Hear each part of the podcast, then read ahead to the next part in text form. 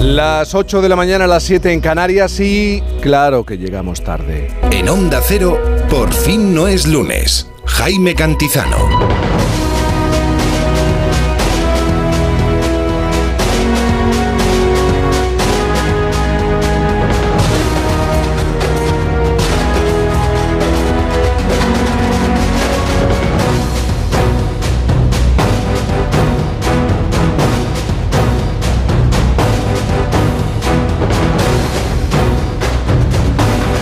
Tal? Buenos días. ¿Cómo se encuentra en esta mañana de sábado? Bienvenido a este sábado, 17 de febrero de 2024. Una jornada para reflexionar a la gallega. No sé cómo se hace a la gallega, ¿eh? Porque soy andaluz. Y solo quedan 36 días para el Domingo de Ramos, para Semana Santa. Este es un día en el que el sol nos va a acompañar después de las lluvias de las dos últimas jornadas en parte del país.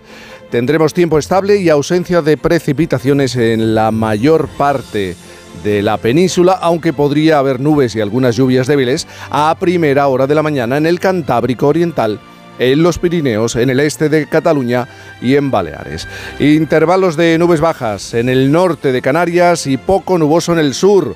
Atención porque suben las temperaturas máximas, un poquito más, un poquito más de calor. A esta hora de la mañana en Hornillos de Cameros, La Rioja, con 20 habitantes y un yacimiento de huellas de dinosaurio, el termómetro se sitúa en los 0 grados. En Barcelona, 11 grados. En Madrid, 4. En Santa Cruz de Tenerife, 17. En León, 0 grados. En Bilbao, 5. En Valencia, 8. En Zaragoza, 7. En Sevilla 9 grados, en A Coruña 10 grados y por ejemplo en Cáceres 5 grados. Y como siempre hay algo que celebrar, aunque no lo parezca y aunque nos lo pongan difícil, en el Festoral de Por fin nos encontramos con, con este día en el que los gaditanos en Cádiz siguen queriendo celebrar el carnaval. No han tenido suficiente, mis paisanos. El carnaval chiquito en la capital gaditana, el Festival de Flamenco de Jerez de la Frontera o la Semana de Cine de Medina Sidonia. He dicho Medina Sidonia, Medina del Campo. Es que todo lo quería dejar en la provincia de Cádiz. Que la cabra tira al monte, es lógico. Isabel Lobo, buenos días. Pues ten cuidado, eh, ten cuidado. Jaime Cantizano, buenos días. Tengo de luz y de color. Tengo la cabeza en mi tierra. ¿qué le- Oye, pues es que eso es muy bonito. Te alegra el corazón y cambia, cambia las ondas, ¿eh? A veces. Está Luego bien. más tarde vamos a volver a mi tierra, pero Sí. por otra razón. ¿eh? Sí, por otra razón. Toda la semana hemos hablado de lo que ocurre en el campo de Gibraltar y por otra razón. ¿Cómo estás? Mucho bien. Mucho, bien. ¿qué significa? Tradúcemelo. Pues mucho bien es que soy un año más mayor, o sea que casi tengo la mayoría de edad. Bueno. Y, y que es sábado, es sábado. Sí, será eso. No se puede estar mal, Ignacio. Varela, casi tocando la mayoría de edad. Buenos días, Ignacio. Buenos días. Sí, me voy aproximando a la mayoría de edad, sobre todo a la mayoría definitiva. Bueno, pero vamos. Oye, Sí, en, dime. en La Coruña hará 10 grados meteorológicamente, pero estoy seguro que la sensación térmica va 40, 40 mucho mayor, grados. ¿verdad? Sí, sí. Pero es para tanto, ¿crees? Tanto. tan ardiente está el clima en Galicia. Para ellos sí, sin duda. Para ello, bueno, y Sí, para sí, ti, ¿no? Te claro. estarás frotando las manos, ¿no? Tienes, ayer trabajaste, No da- te oí con Alsina, eh, Sí, no sí. sé, hoy estarás ya escribiendo, redactando, mañana también trabajas, el lunes trabajarás, ¿no? Sí, sí, no me da tiempo a frotarme mucho las manos. No te- Pero. Bueno, Ignacio, ¿estás bien? Sí. Sí, sí, sí, estoy bien. Querido Juan Diego Guerrero, buenos días. Buenos días, Jaime. Eh, Tú... Reflexivo, yo estoy reflexivo. reflexivo. ¿Cómo, sí, sí, cómo sí. se reflexiona la gallega? Yo- Me intriga eh, Mm. este... Te voy a responder Este a la gallega. concepto. Depende. Depende, arriba y abajo, ¿no? No caigamos en esos, en esos tópicos. No, no, pero eh, es que es una expresión muy bonita. sí, además, eh, depende, depende. parece muy acertada. sí. Ignacio, estás como queriendo decir algo, no sé si... No, no, no, no, no, no, estaba, estaba reflexionando sobre el acento de, De Juan Diego. sobre, sobre el acento gallego de Juan Diego. No, no, no, no Bueno, ni mucho menos es intento una- yo poner acento gallego porque no lo, Una no lo haría bien, pirueta no lo haría bien, no lo sonora haría bien. innecesaria. Bueno, ¿estás bien? No, pero hablar en gallego este fin de semana, durante el Noticias fin de semana, va a haber momentos de expresión Muchas en gallego. Ya te lo adelanto. ¿eh? Muchas Mañana, referencias. mañana me vas a oír hablar gallego. Poco, Tres- poco, pero algo. Tres claves para entender esta jornada, si te parece. Pues mira, la primera es Galicia, evidentemente. Hablamos de que hace exactamente ocho horas y cinco minutos ha terminado ya la campaña electoral. Siguen durando 15 días las campañas electorales y hemos tenido tiempo para escuchar muchos mensajes. Pero lo que tenemos claro es que hoy, en esa jornada de reflexión, volveremos a ver imágenes bucólicas. Por ejemplo, el presidente Rueda, candidato a la reelección por el PP, estará en Pontevedra. En Vigo va a estar el candidato socialista Besteiro, que va a ver el partido Celta-Barça. En Santiago de Compostela estará la candidata del BNG a la presidencia de la Junta, Ana Pontón, que va a tomar el bermuco en la familia. Y me ha llamado la atención que la candidata de Sumar a la Junta, Marta Lois, se va a tirar en parapente a las once y media. Se va a lanzar en parapente. Es una de las actividades más inesperadas y sorprendentes que hemos visto para la jornada de reflexión. Oye, también se reflexiona uno lanzándose al aire. Sí, pero se sabe dónde va a aterrizar. Pues exactamente ¿De esto qué manera va a ser aterrizar? En, eh, exactamente No en te pregunto por, los resultados de mañana, no te preocupes, era una pregunta. Por eso digo que Sí. la, Pregunta que la- que- que la- que la candidata de ese partido se tire en parapente, no sé si es la mejor imagen simbólica. Bueno, Como verás, se la he puesto cortita y al pie a Ignacio. Sí. Segunda de las claves, la segunda clave es que continúan las protestas agrícolas. Ahora mismo en Santander todavía están los eh, tractores y planean eh, llevar a cabo eh, movilizaciones hoy en la comunidad cántabra. Y la tercera, naturalmente, es que la muerte de Navalny, Alexei Navalny, el líder de la oposición en Rusia, ha sacudido la, opinión pública internacional en la que hay casi unanimidad en cuanto a lo que ha ocurrido. La mayoría de los portavoces de las naciones occidentales coinciden en que tienen claro que el responsable es Vladimir Putin. El fallecimiento, la muerte en la prisión en la que se encontraba encerrado el opositor, según su esposa, va a ser pagada en el futuro y lo pagará caro Vladimir Putin. Pero lo cierto es que desaparece el único candidato que podía plantarle cara y, como nos contaba antes nuestro corresponsal en Moscú, Chavícolas, los candidatos a los que se va a enfrentar dentro de un mes, que hay elecciones en Rusia, Presidenciales. el presidente Vladimir Putin son candidatos de adorno, ha dicho Xavi Colás. Es decir, está todo claro para que, lógicamente, se perpetúe en el poder. Ha sido una muerte por etapas, ¿no? Porque eh, es terrible pensarlo, pero yo creo que la inmensa mayoría de nosotros eh, pensábamos que tarde o temprano el régimen acabaría con, con esta persona. Porque durante muchos años, Jaime, hemos contado, Tarde o temprano. Lo, lo comentaba con el equipo de Noticias Fin de Semana, llevamos tantos años contando cómo Y han en- sido varios los intentos. Varios. Encabezaba las manifestaciones más multitudinarias desde que desapareció la Unión Soviética. Lo encarcelaban. Volvía a salir en, la- en libertad. volvía a protestar. Hasta que ya definitivamente lo han llevado a esta prisión ártica en la que ha aparecido muerto. Por cierto, casi ninguna mención en los medios de comunicación del país. Bueno, nos da idea de, de la realidad de este y otros países. Aquí sí podemos contar cosas, Juan Diego, estas y otras noticias a las 2 de la tarde en Noticias Fin de Semana. ¿Por qué me miras con tanta atención? Por- Si sabes que te voy a preguntar por esa noticia con la que has soñado, por ejemplo, esta noche. Sí, señor. Soñado con una noticia que me ha parecido maravillosa.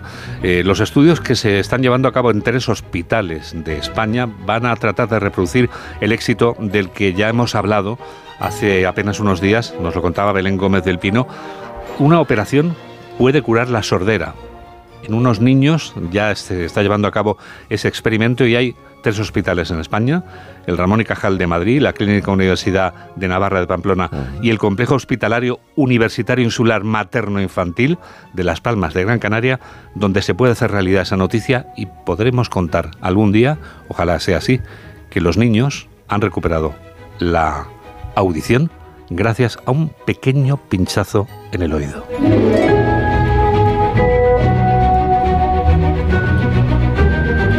Si te parece, soñamos todos con eso. Soñamos Es todos. un sueño tuyo, pero nos unimos todos. Sí, sí, sí. sí. Y es un sueño, es un regalo lo que viene a continuación, como siempre. Sin duda, Jaime, esta semana que se ha celebrado el Día de los Enamorados, no he tenido ocasión todavía de dedicarte una canción, pero en nombre de tus fans, hombres, mujeres, niños, jóvenes, Animales. Todos los que sentimos algo especial por ti, Qué- qué hoy quiero dedicarte una canción de los Bee Gees.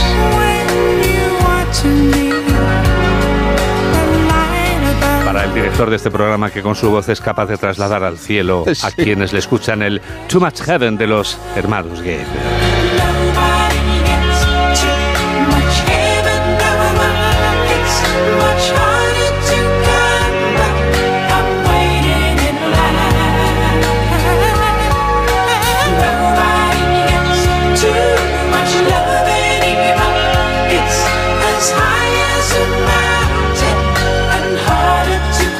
Permite un momento, me voy a medir la, la glucosa, el nivel de glucosa, porque Ay, ay, ay, a ver si me da un parruso ahora mismo. y- Pero no disimules, te gusta Mira- un poquito la canción. Mira que hombre. tienes valor, mira que tienes valor. ¿eh?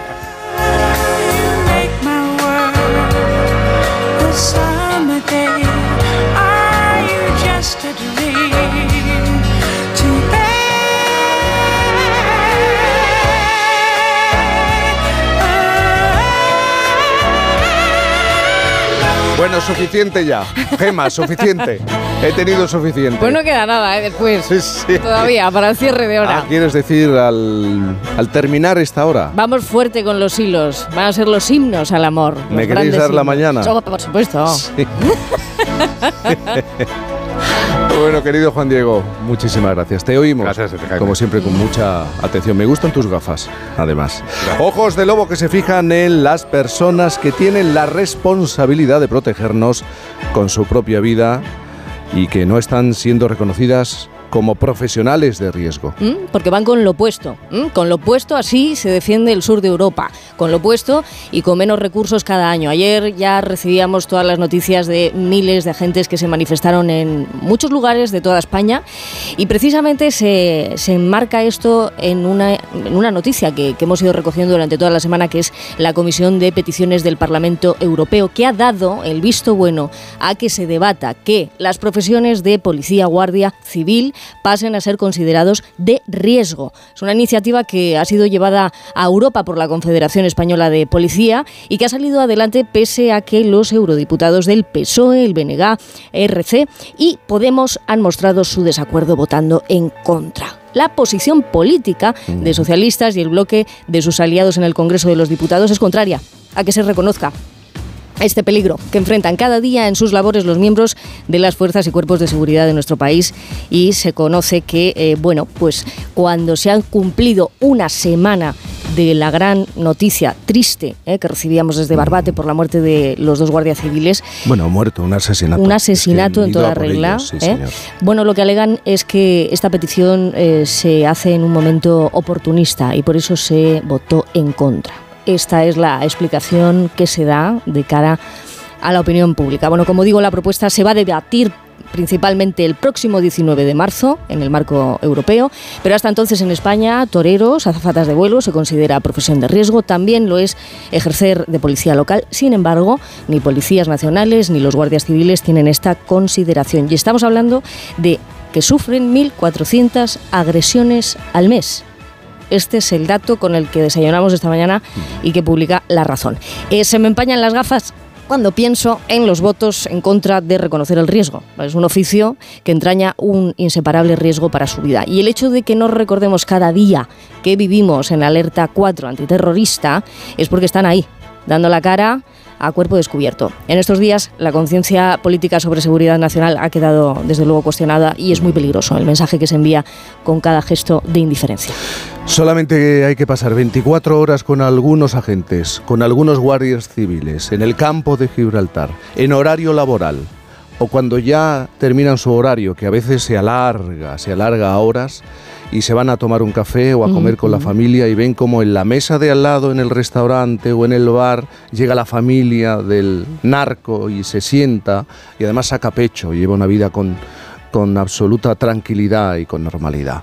Eh, para saber cómo es vivir en estas zonas de- del país, la presión terrible, no solo en el tiempo de trabajo, sino en el día a día, presión para ellos y para sus familias, para los hijos. Algunos de estos agentes matriculan a sus hijos en localidades cercanas para que no tengan que enfrentarse a la presión eh, social y a la presencia permanente de estos, de estos narcos que sacan pecho. No son, no son realidades paralelas. ¿eh? no, señor, son, son dos realidades que van muy, muy de la mano. De hecho, eh, lo que estás comentando, hay narcos de varias generaciones, ¿no? Bueno, pues las generaciones más mayores, los que digamos los narcos jubilados, ya están reconociendo que ellos, cuando ejercían, si es que ejercían, no, no lo hacían con esa mala hazaña que están viviendo en estos tiempos. Existía un código que, por lo visto, ya no existe.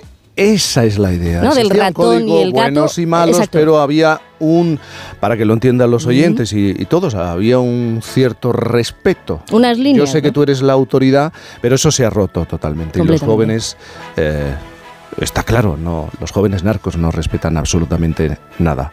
Y te fijas en un caso de sostenibilidad mal entendida y pagada con dinero público en nuestro país. Sí, sí, con lo puesto y ahora con lo de otros, porque saben eso, ¿no? El Ayuntamiento de Huelva promueve un taller para enseñar a las mujeres a limpiar la casa de forma sostenible. ¿eh? El curso incluye la elaboración de recetas, la creación de un formulario de productos libres de tóxicos para el hogar, ¿eh? para impulsar el papel de la mujer en la sostenibilidad del planeta. No hay quien lo sostenga, porque al que o la que se le ha ocurrido no ha cogido una escoba ni voladora en su vida. La ministra de Igualdad, Ana Redondo, al respecto. Es una oferta machista y es una oferta que va completamente en contra de lo que en la sociedad de hoy se demanda, que es precisamente todo lo contrario, desde luego con el dinero público, ¿no? Con el dinero del ministerio, ¿no? ¿No? Bueno, por su parte, el equipo técnico de igualdad del Ayuntamiento de Huelva defiende su labor, considera que se ha tratado de un asunto sacado de contexto, falseado, malinterpretado. El taller se llama Mujer y Sostenibilidad con lo que animar a los hombres al ejercicio de la corresponsabilidad en las tareas cotidianas de la casa a la que hoy en día no dedican ni una hora, según los datos del informe de la asociación Yo no renuncio. Esto es que en algunos lugares de España, los recursos públicos provenientes del Pacto de Estado de Violencia de Género se invierten en recordar a las mujeres de esas comunidades que son las responsables del cuidado y limpieza de las casas es cuestión de perspectiva, pero cuesta pensar que la única aportación de las mujeres a la sostenibilidad del planeta sea esta, ¿no? Como también el hombre que ayuda a la mujer en casa. Esto debería estar obsoleto y, lo digo a sabiendas de que a alguno no le suena tan mal del todo decirlo y lo dice orgulloso como si fuera algo bueno. Bueno, propongo un taller que se llame Cada uno sabe lo que tiene que hacer, ayudar dice que ayuda, el que dice que ayuda es que no quiere cargar con la responsabilidad total de las cosas. Y la tercera, un tercio de los españoles ya no lee nunca. Hay las labores. Hay las labores, a las labores de ejercitar el maravilloso mundo interior y tal, como que, como que no. ¿eh? Pues preocupa, preocupa muchísimo que los adolescentes dejen de leer y que un 35% nunca coja un libro. Interesante el último barómetro sobre lo que leemos en España. La falta de tiempo es el principal motivo que alegan los encuestados que no leen nunca. Esa es siempre la principal razón. Pero cada vez más crece la segunda. Un 10% de los no lectores dicen que no lo hacen porque prefieren hacer otras cosas, cuando lo que en realidad están diciendo es que lo que hacen en ese tiempo libre es ver cosas en las pantallas. Entre las conclusiones está esta. Las desigualdades lectoras acaban siendo un reflejo directo de las desigualdades sociales. ¿En qué pasamos el tiempo? Pues me quito las gafas para agudizar el sentido de la cordura que proporciona leer más de vez en cuando, porque leyendo se hacen lecturas a veces hasta del futuro. Por eso voy a recuperar la lectura breve que hacía Antonio Gala del futuro, que ya es nuestro presente. Atentos. Ese futuro tecnológico nos va a caer muy grande. ¿Qué va a ser? ¿En qué va a consistir?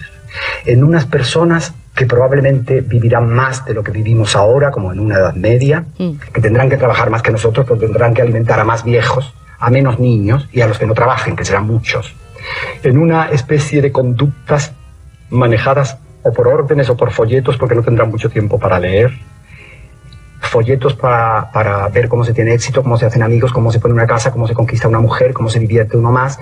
Y por otra parte, la inteligencia natural será sustituida por inteligencias artificiales que ayudarán a la gente no a conseguir la felicidad probablemente, sino a ayudarles a pasar el tiempo ayudarles a pasar el tiempo. Nota al pie y a lo que voy. Cuando no sepamos cómo pasar el tiempo, hagamos cualquier cosa aunque sea nada, pero no lo dejemos pasar. Pero en serio que Antonio Gala hace ya bastantes años. 1990.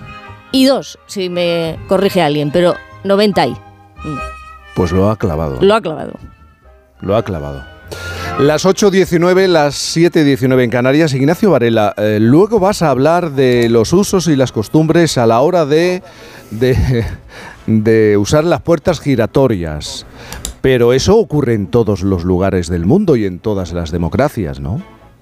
En todas las democracias lo que pasa es que, como lo diré, pues en unas lo, lo manejan mejor que en otras, ¿no? Porque tú crees que aquí somos especialmente hipócritas a la hora de abordar esta cuestión. No, aquí somos especialmente sectarios. Sectarios. Bueno, el propio Garzón se ha quejado del trato que ha recibido por parte de los suyos, ¿no?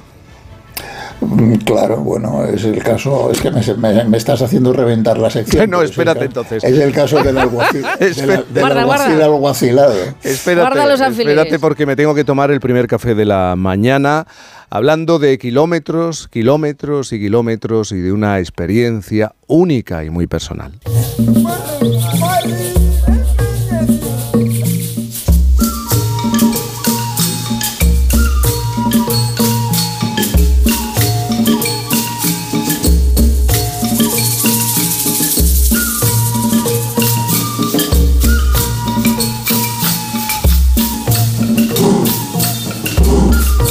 Qué difícil es escapar de la rutina, ¿verdad, Isabel? Mm, No sabes Y si mira que nos invitan a... Tienes que escapar de la rutina, ya, pero ¿cómo se hace?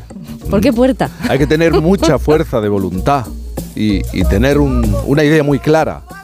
Nuestro invitado de esta mañana está aquí en el estudio, pues la tuvo, Pablo Nemo. En noviembre del año 2021, Pablo, como mucho, muchos de nosotros, ¿eh? después de la pandemia, pues estábamos, nos sentíamos descolocados a lo mejor.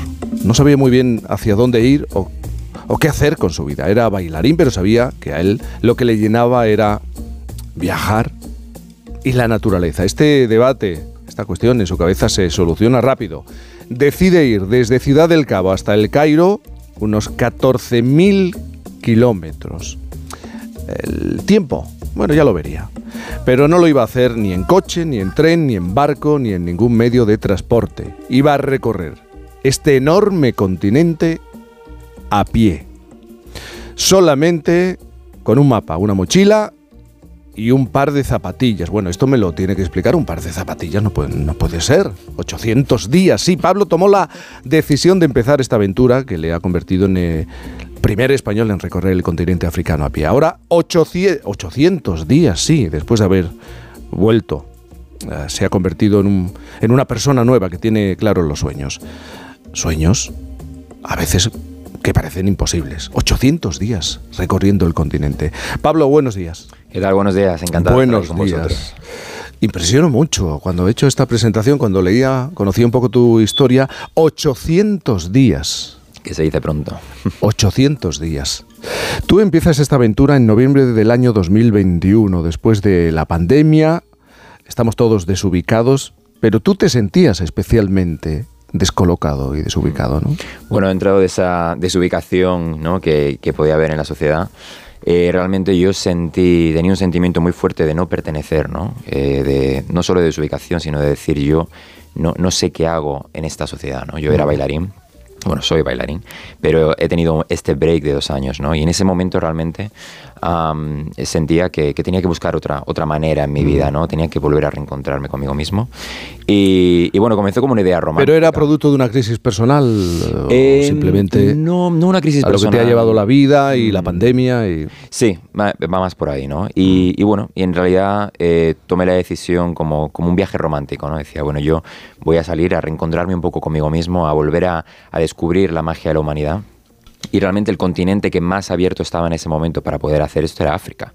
Entonces, por, por una cuestión de, de posibilidades y, y de opciones, dije, bueno, pues voy, voy a volar a Ciudad del Cabo, en Sudáfrica, eh, y voy a intentar, digamos que remontar todo el continente africano hasta el Cairo, sin tiempo, y simplemente ese tiempo dedicármelo a mí. ¿no? En Etiopía conocí a un hombre que, me, que me comentó ya al final de mi viaje, me decía, Pablo, el mayor eh, genocidio que se ha llevado a cabo contra la humanidad es espiritual. Y, y realmente em, tener esa reflexión ya al final del viaje me hizo, me hizo ver que era cierto, ¿no? Y, y yo era parte un poco de, de eso, me sentía que, que tenía que buscar otra manera, ¿no? Y ahí comenzó un viaje que, que me cambiaría la vida, por supuesto. Pero es posible la planificación cuando uno se enfrenta a África, conociendo cómo es el continente. Es posible planificar la ruta, el día a día, las etapas. Iba sin planificación. Am, sí y no. Es decir, tú tienes en mente, ¿no? Por dónde quieres ir, qué es lo que quieres hacer, cómo quieres pasar. Cuando yo comencé había muchos países que todavía estaban cerrados. Eh, claro, en África esto es mucho más flexible, no es, no, es como, no es como otros países, ¿no? Pero en realidad yo comenzaba una ruta donde había muchos países en los que en teoría no se podía cruzar todavía. Y, y bueno, el ejemplo es Zimbabue, ¿no? A la hora de planificar, yo decía, bueno, voy a atravesar por aquí, por aquí, por aquí. Cuando yo llegué a Zimbabue, ah, intenté atravesar la frontera y me dijeron, no, no, la frontera está cerrada solo puede atravesar gente eh, eh, pues bueno, que vuelva al país, ¿no? Y entonces pues tienes que sobornar a los oficiales, intentar colarte dentro del país y al final lo consigues y puedes continuar tu aventura, ¿no? Entonces la planificación para mí en este caso como caminar era más de ir pueblo a pueblo, no decir dónde tengo que estar mañana, qué tengo que hacer mañana, dónde tengo que llegar mañana. Ah, más que verlo como dónde tengo que estar dentro de un mes, ¿no? Y al final eso te mantiene en el presente, que es lo más importante y realmente es el leitmotiv de ese viaje. Claro, es muy distinta la visión de la pandemia y de los meses posteriores que tenemos aquí en Europa a cómo se vivió en el continente africano. Y, y tú lo descubres en, en este caminar por esas tierras. Totalmente. Eh, en África la gente eh, realmente no, no, no escuchaba eh, apenas todo, todo este chorro de información que teníamos nosotros sobre la pandemia, ¿no? Y sobre una variante y otra variante. Sí que es cierto que en Sudáfrica tuve los últimos coletazos, ¿no? De la pandemia y, de, y del Omicron. Y cuando saltó todo el tema de, de la variante Omicron, yo estaba caminando por Sudáfrica tan tranquilo, ¿no? Acababas de empezar. Acaba de empezar, ¿no? Y, y recuerdo que todo el mundo me decía, pero bueno, justo ahora acabas de comenzar y vas a estar ahí. Tal. Y digo, sí, sí. Eh, estoy bien tranquilo, no, no, no, veo, no veo apenas eh, ningún, tipo, ningún tipo de peligro, puedo continuar mi viaje. Y, y sí que es cierto que por África la gente pues, pues vivía una vida normal, ¿no? No, no había mascarillas y realmente eso me volvió a reconectar pues con lo más esencial de la vida, ¿no? Que es al final ir a un pueblo y que te regalen sonrisas, que te regalen su cariño. Eh, el viaje son las personas, ¿no? Que te ayuden cuando lo necesitas. Es lo bonito. Pero honestamente, ¿en cuántas ocasiones crees que pusiste en peligro tu vida? Mm, no las podría cuantificar quizás, pero sí que ha Son habido- 800 días. Son 800 días y, y realmente sí que ha habido muchas ocasiones que estás un poco al límite, ¿no?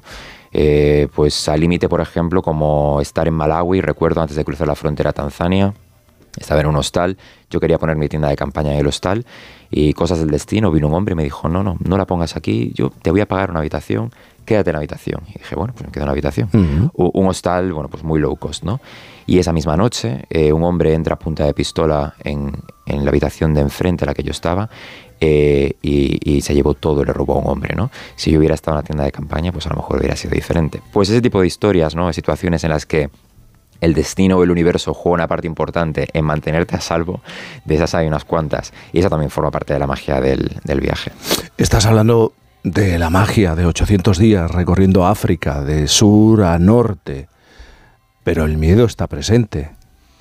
Bueno, yo te digo la verdad, yo los miedos intento mantenerlos aparte, como las dudas, ¿no? Porque al final... eh, Porque ibas solo. Yo iba solo, sí. Y los miedos forman parte, o sea, forman parte de la vida y forman parte del viaje, ¿no? Hay que hacer, eh, en inglés hay una palabra que es embrace. A mí me encanta hacer el embrace, es decir, recoger esos miedos y que formen parte de tu vida, pero hay que atravesarlos. Yo los atravieso constantemente, ¿no? Atravesar la puerta del miedo realmente es esencial para hacer cualquier cosa que hagas en tu vida.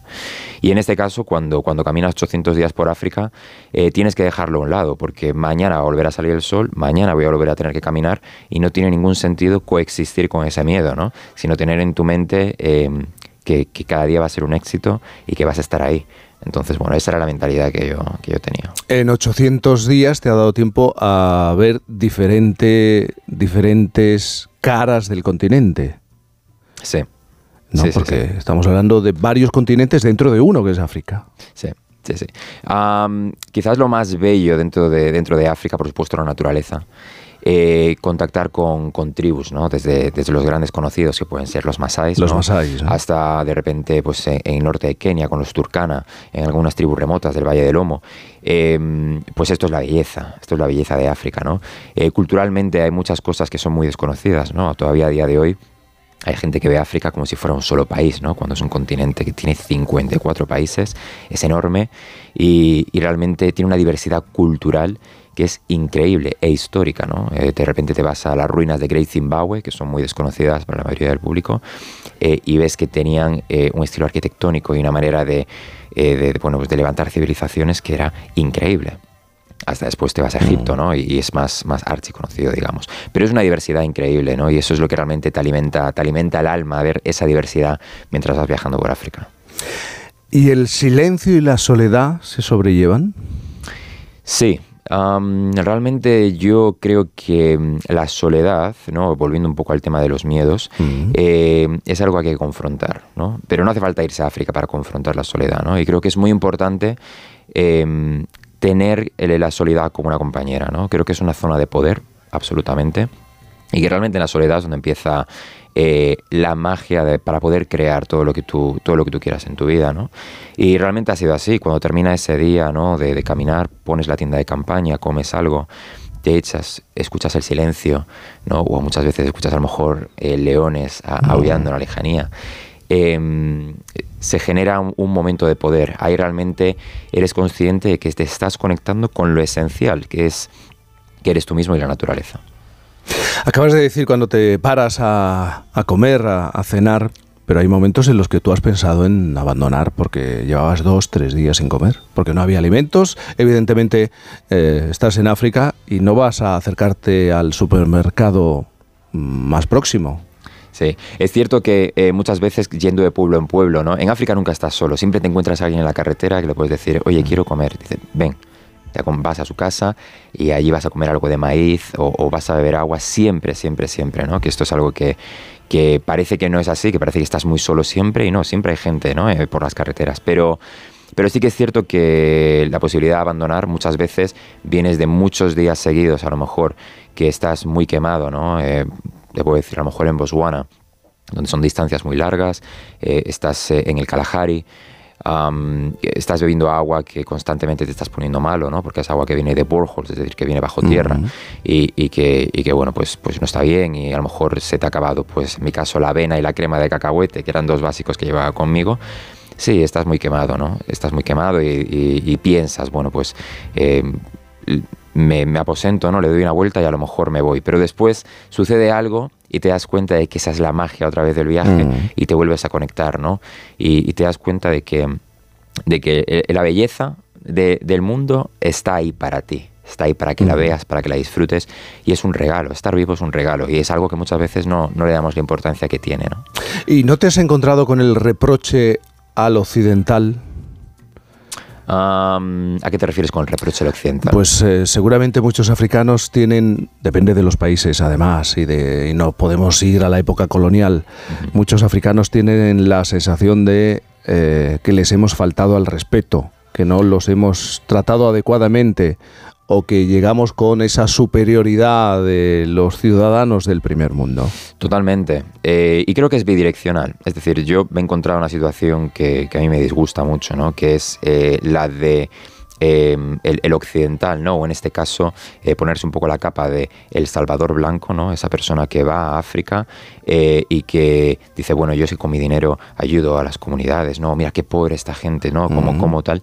Y, realmente eh, flaco favor les hacemos, ¿no? Realmente hay que hacer, hay que empoderar a esas comunidades para darle las herramientas y que esas comunidades puedan crecer por sí mismas y por sí solas y desarrollarse. ¿no? Y muchas veces, desde el punto de vista turístico, eso puede ser muy perjudicial, ¿no? Depende de la mentalidad o del mindset que tú lleves individualmente cuando te vas a un safari en Kenia, cuando te vas a Tanzania, que son los países a lo mejor más conocidos, ¿no?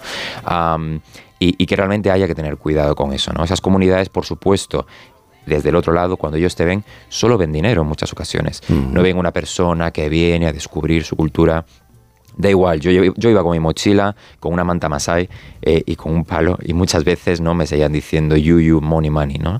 Entonces, eh, realmente es un trabajo personal de acercarte a esa persona, eh, de, de, comunicarte de humano a humano, ¿no? Y ahí también se redescubre que todos somos uno en la humanidad, ¿no? Y, y, ese trabajo, que es al, al, final un trabajo individual, sí que puedes percibir que hay un cierto reproche o cultural, ¿no? De el hombre blanco ha venido aquí durante mucho tiempo, se lo lleva todo eh, y, a nosotros pues dame algo que yo con eso estoy contento. ¿no? Cambiar esa mentalidad eh, es, algo que, es, que es importante. Pero qué paradójico, ¿no? Que volvamos allí a recuperar lo que supuestamente arrebatamos, ¿no? Es que, es que, es que el, camino de, vuelta al origen, porque realmente es la cuna, ¿no? De, de donde vinimos, eso en, muchos momentos debe de impactar. Más a ti que a ellos, porque ellos no han perdido ese, ese, camino, esa ruta, ¿no? Esa totalmente. ruta del corazón. Mira, como tú dices, la ruta del corazón, yo creo que lo más importante y lo más bonito que yo he visto en África es que se redefine la, la felicidad. ¿No? Y la felicidad al final es algo tan efímero, ¿no? Que, que lo he redescubierto yo y lo he redescubierto a través de esas personas, ¿no? Mm. Que al principio te pueden ver como un turista y da igual como tú lo percibas y que después cuando te sientas con ellos, duermes con, con ellos en la tribu, estás unos días, redescubres la felicidad. La felicidad es que a lo mejor llueva después de muchos días, ¿no? La felicidad es eh, que hoy se puede comer porque vamos al mercado, ¿no? Y todo el mundo comparte con todo el mundo ese tipo de cosas tú eres partícipe de ello, ¿no? Y de repente dices, bueno, pero es que cuando yo vuelva, ¿no? Ah, igual no necesito un armario lleno de ropa, igual no necesito eh, estar todo el día haciendo scrolling en, ¿no? en las redes sociales, o es que al final la, vida y la felicidad es otra cosa, y te hace replantearte realmente las grandes preguntas, entonces, ¿para qué estoy yo en este mundo, ¿no? Eh, ¿Por qué estamos aquí? ¿Para qué estamos aquí? Y, y, realmente viajar es eso, al final creo que está servicio, al servicio del universo, de recoger experiencias y después tener la oportunidad de compartirlas con, con la gente y decir, esto es maravilloso. Pablo, he dicho 800 días, no, 801 día andando, andando, caminando, Pero ese uno ya sabía que volvía. Entonces, eso es, eso es. Recorriendo el continente africano de sur a norte. ¿Eh? toda una experiencia. Claro, a ti ahora te parecerá el camino de Santiago, pues bajar al bar casi, ¿no? bueno, no, no, no, no, bajar al bar, no bajar al bar, que tiene, que tiene su historia, pero, pero sí, vaya, en comparación. Pablo, muchísimas gracias. Por gracias a vosotros. Por llevarnos de, de, paseo por el continente africano. Muchísimas gracias. Y, y, un paseo por tus propias experiencias. Gracias y buenos días. Gracias, buenos días. Hacemos una pequeña pausa. Enseguida la reflexión. Eh, mira, vamos a hacernos una especie de camino Camino de Santiago no, camino hacia la puerta, pero una puerta giratoria con Ignacio Varela. Ay, es que el final de esta peli es tan bonito cuando ya está en el coche y le ve y está a punto de abrir la puerta, pero no lo hace. Es que en la vida lo importante es saber aprovechar las oportunidades. Hay coches que solo pasan una vez. Tu Citroën C3 desde 13.200 euros financiando y con entrega inmediata. Solo por esta vez y solo este mes. Citroën. Condiciones en citroen.es. Su alarma de Securitas Direct ha sido desconectada. Anda, si te has puesto alarma. ¿Qué tal? La verdad que muy contenta. Como me paso casi todo el día fuera de casa trabajando, así me quedo mucho más tranquila. Si llego a saber antes lo que cuesta, me lo hubiera puesto antes. Protege tu hogar frente a robos y ocupaciones con la alarma de Securitas Direct. Llama ahora al 900-272-272. Buenos días. El número premiado en el sorteo del cuponazo celebrado ayer ha sido 90.237 90237 serie 28. Puedes consultar el resto de los números premiados en juegos11.es. Hoy tienes una nueva oportunidad con el sueldazo del fin de semana. Disfruta del día. Y ya sabes, a todos los que jugáis a la 11, bien jugado. Sigo en el trabajo. Oye, pásate tú por el corte inglés y haz la compra en el súper. Ahora tienen la segunda unidad a mitad de precio en miles de productos, como el pack de 4 de Activia Frutas para el desayuno, o una terrina de fresas de, de 500 gramos, que están buenísimas. Aprovecha que un 50% es mucho descuento. Supercor, Hipercor y Supermercado El Corte Inglés. ¿Qué necesitas hoy? Entienda, web y app. Tu radio.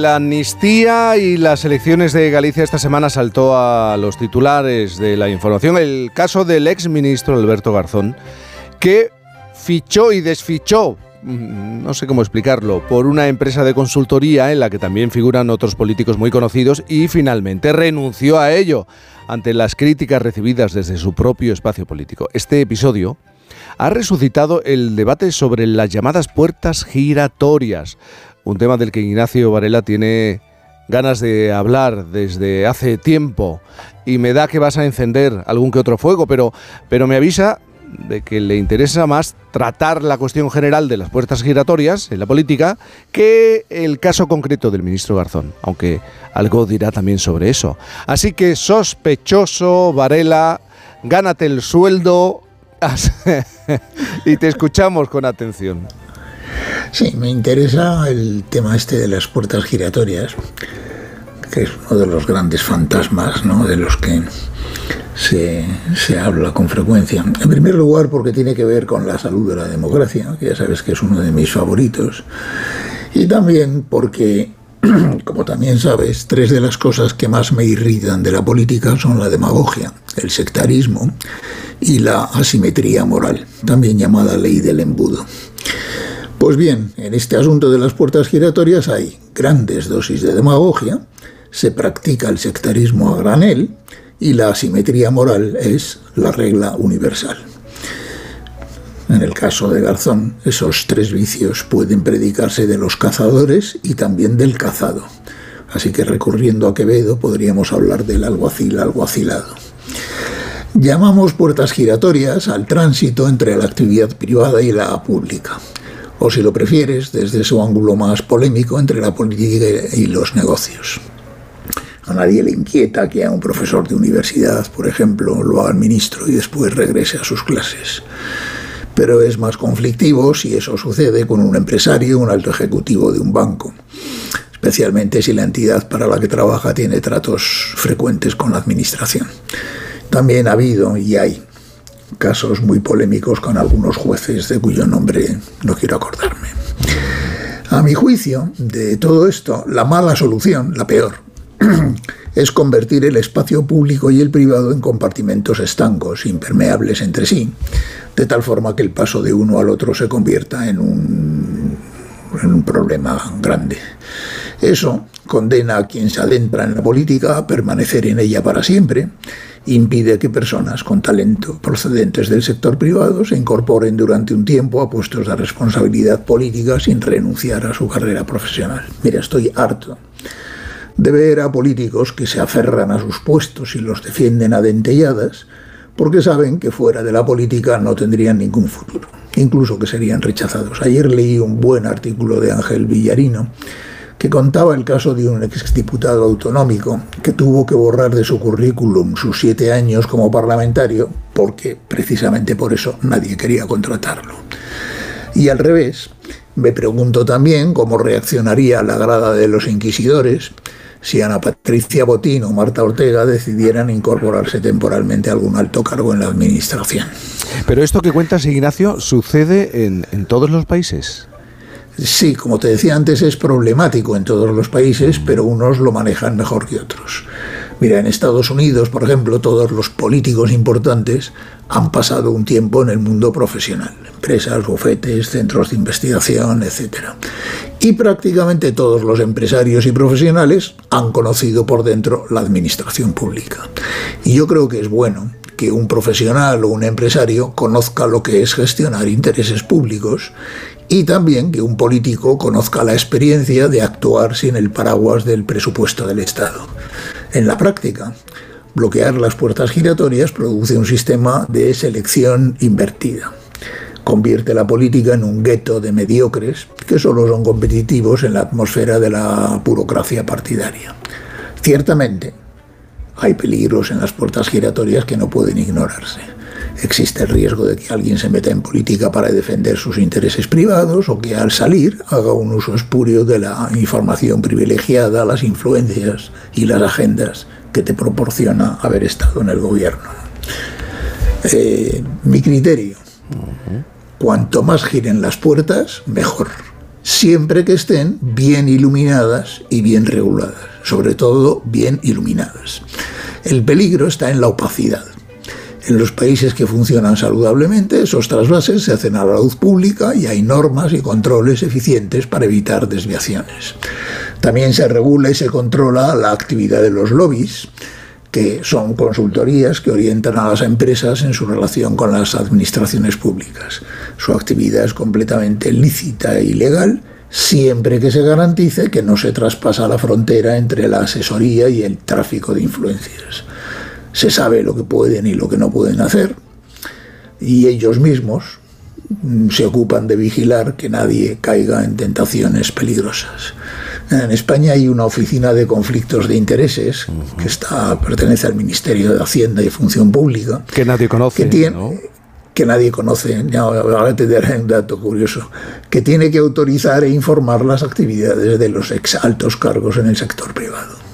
Por cierto, es que es lo que te iba a decir, esa oficina está dirigida por la misma persona desde el año 2006 y yo no sé si interpretarlo como un síntoma de máxima eficiencia de esa persona o de máxima inoperancia de ese, de ese organismo. Cuando los ministros dejan el cargo en España, reciben durante dos años una especie de pensión equivalente al 80% de su sueldo a cambio de no realizar ninguna actividad remunerada. Ahora bien, si quieren pueden renunciar a este ingreso, pero aún así tienen que recibir autorización de esa oficina de conflictos de intereses y no pueden dedicarse a nada relacionado con los asuntos que fueron de su competencia en el gobierno. Por ejemplo, no sería admisible que el ministro de Economía pasara a presidir un banco o el de Energía a dirigir una compañía eléctrica privada o el de Obras Públicas una gran inmobiliaria. Eh, bueno, esta es la doctrina general. Y te preguntarás, bueno, ¿y por qué ha sido tan ruidoso? Tan ruidoso, claro. Claro, el caso de Alberto Garzón. Mira, Garzón combatió fieramente las puertas giratorias como sinónimo de corrupción y organizó persecuciones públicas contra personas de otros partidos que querían simplemente ganarse la vida fuera de la política. Es aquello de la simetría moral que te mencionaba al principio. Bueno, ahora ha recibido una dosis de su propia medicina y resulta que se la han propinado los suyos esa versión inquisitorial de la izquierda que parece pensar que un partido político es una especie de orden religiosa y debes pedirle permiso para todo. No me extrañaría que la propia Yolanda Díaz hubiera llamado a Garzón para reprenderlo por salirse del rebaño. Ahora bien, así entre paréntesis, hay que ver los políticos de esa generación qué crueles pueden llegar a ser y qué pronto se afligen cuando los aprietan. Puño de hierro y mandíbula de cristal. ¿no? Eh, yo creo que Alberto Garzón ha sido un pésimo ministro y no conozco ni me interesan los detalles de su fichaje frustrado por una empresa de consultoría. Pero sé una cosa, que tiene 39 años, que ha dedicado toda su juventud a la política y que nadie tiene derecho a impedirle que haga lo que quiera con el resto de su vida o a montarle una cacería ideológica que es tan injusta y tan sectaria como las que él mismo solía montar contra otros cuando ejercía de martillo de herejes. si yo fuera dirige su partido, le, daría las gracias por sus años de militancia y le desearía suerte para el futuro. Pero está claro, Jaime, que la Inquisición no es compatible con la generosidad.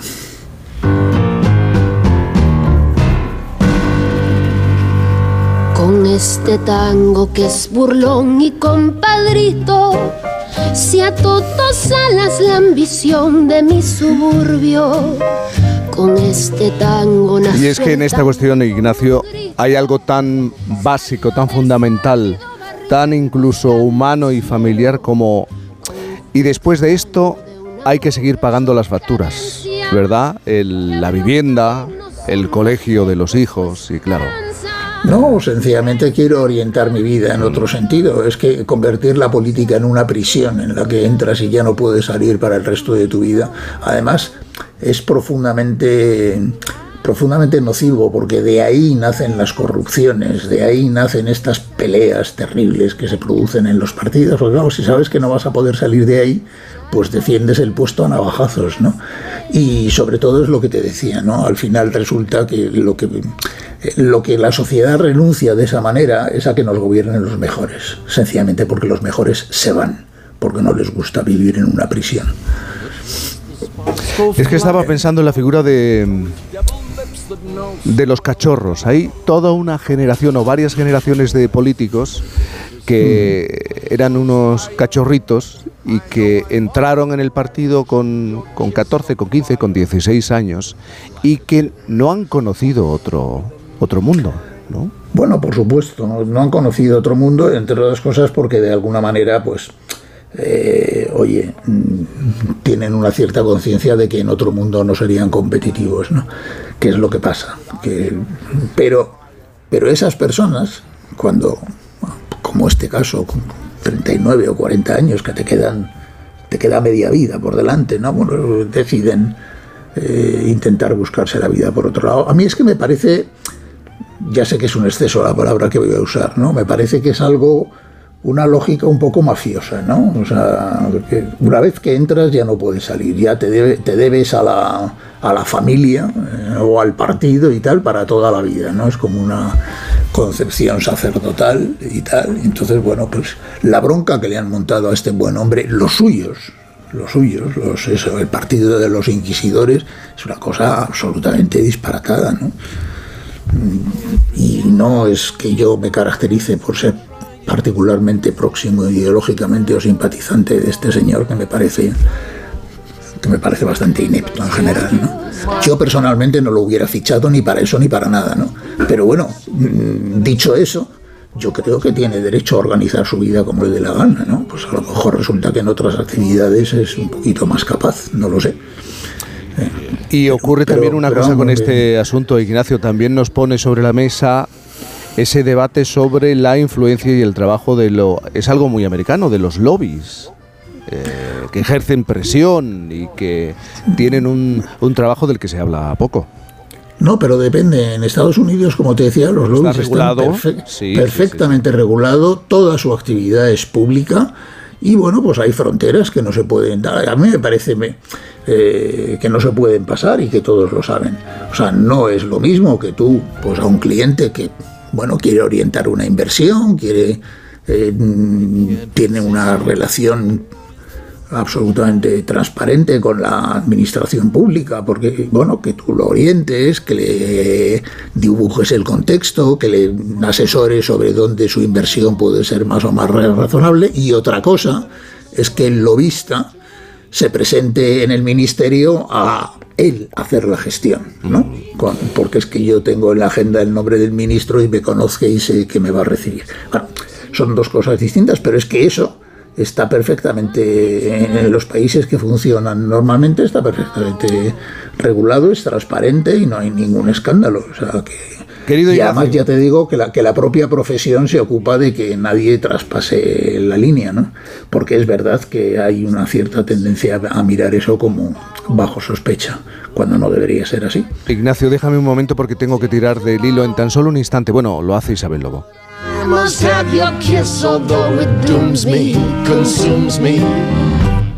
The kiss of fire.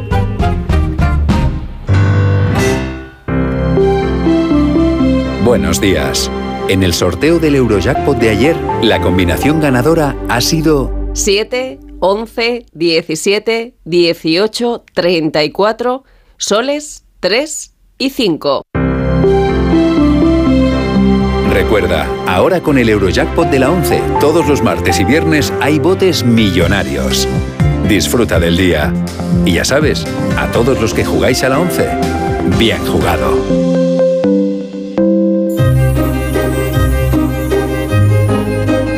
Isabel Lobo, terminamos ahora tirando del hilo, que es que lo tengo hoy muy largo.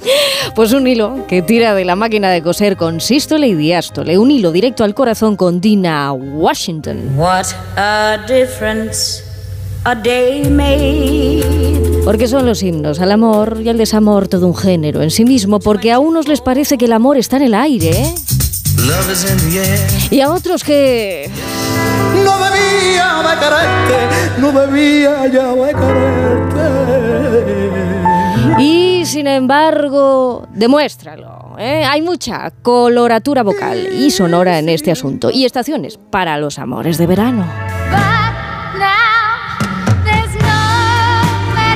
No tendría sentido este hilo sin Olivia Newton-John, es amor incondicional. Bueno, pues la balada romántica a la que se sobrevive y revive desde 1960 en España debutamos en el género así y en Eurovisión. El amor que ya no es nada.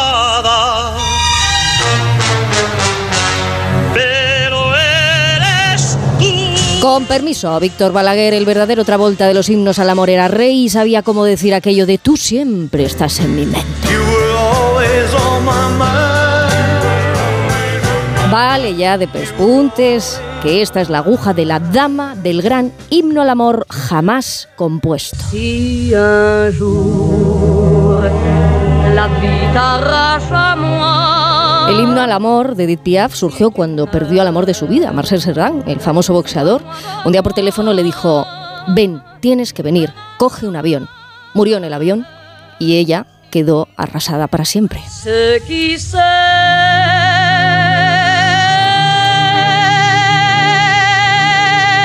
El amor, el que se pierde y el que se te escapó para siempre. Lola. Pena. Y para ti, oyente, que estás escuchando, échate flores, que lo mismo no tenía que ser. Y bueno está. Hay himnos que no tienen consuelo, pero lo seguimos llorando de emoción, como Chabela Vargas. Me quitarán de quererte llorona, pero Porque llorar siempre deja una acústica complicada en las cuerdas vocales, ¿verdad, Bonnie Tyler?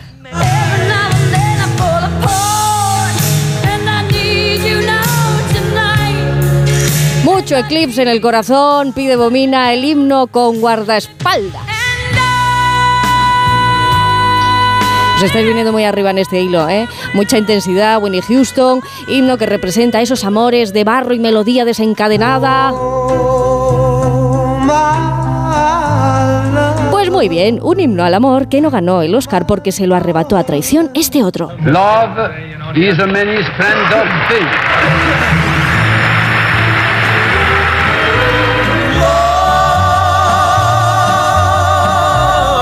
Y dejamos ya de tirar y estilo de la única que ha sido capaz de unir todos estos hilos. Ella es Lady Gaga.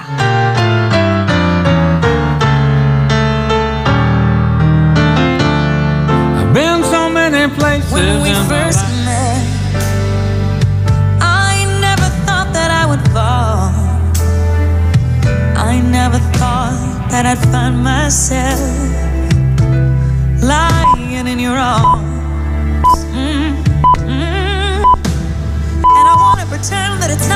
Bueno, yo creo que mm, tenemos que mandarle un cálido abrazo a Ignacio Varela, sin cursilerías. Nada, nada. ¿eh? Sin cursilerías. Ignacio, un abrazo muy grande.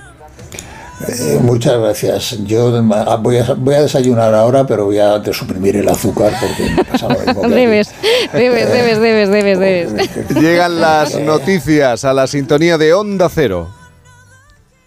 9 de la mañana, por fin no es lunes. Los fines de semana te esperamos a ti y a tu mascota para solucionar tus dudas, darte consejos, contarte noticias y curiosidades y sobre todo para divertirnos. Como el perro y el gato, intentando pasar un buen rato a pesar de la situación global del mundo. Pero vamos a hablar de esos buenos amigos que nos ayudan, que nos protegen, que nos quieren, que nos lamen, que nos miran, que nos escuchan sin esperar nada a cambio. Evidentemente hay que cuidarles con la mayor energía, con el mayor amor y el mayor conocimiento. Como el perro y el gato, con Carlos Rodríguez. Este fin de semana, el sábado, a las 3 de la tarde.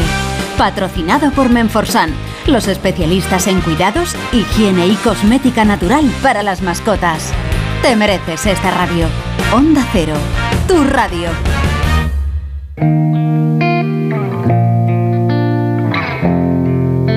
En Onda Cero, For while there it was rough, but lately I've been doing better. She'll come and stay the night, and I think I might have it all. And I hold you every night, and that's a feeling I wanna get used to. But there's no man as terrified as the man who stands to lose you. Cantizano.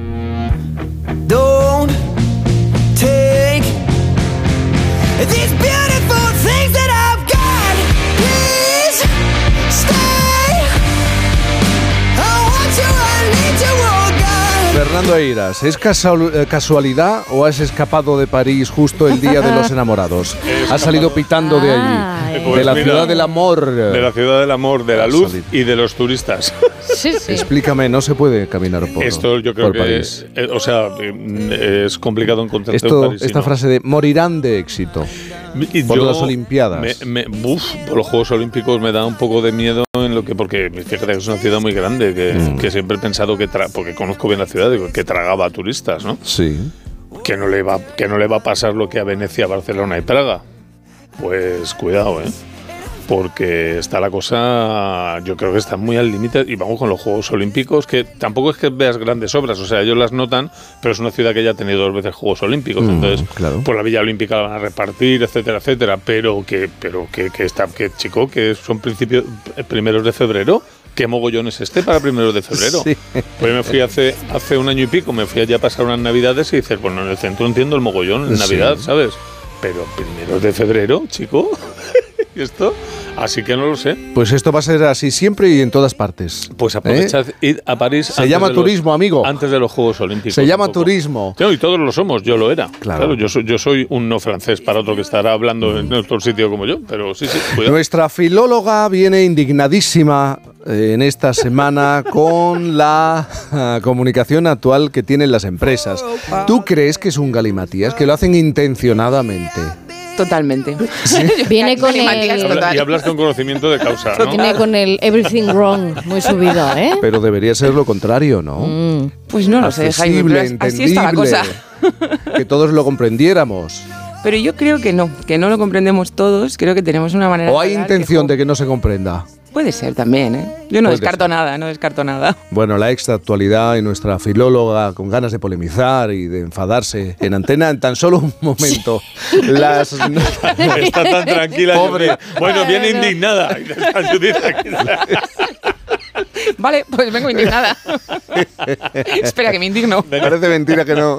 Si me tienes que conocer ya. 9, 8, 8 y 8 en Canarias.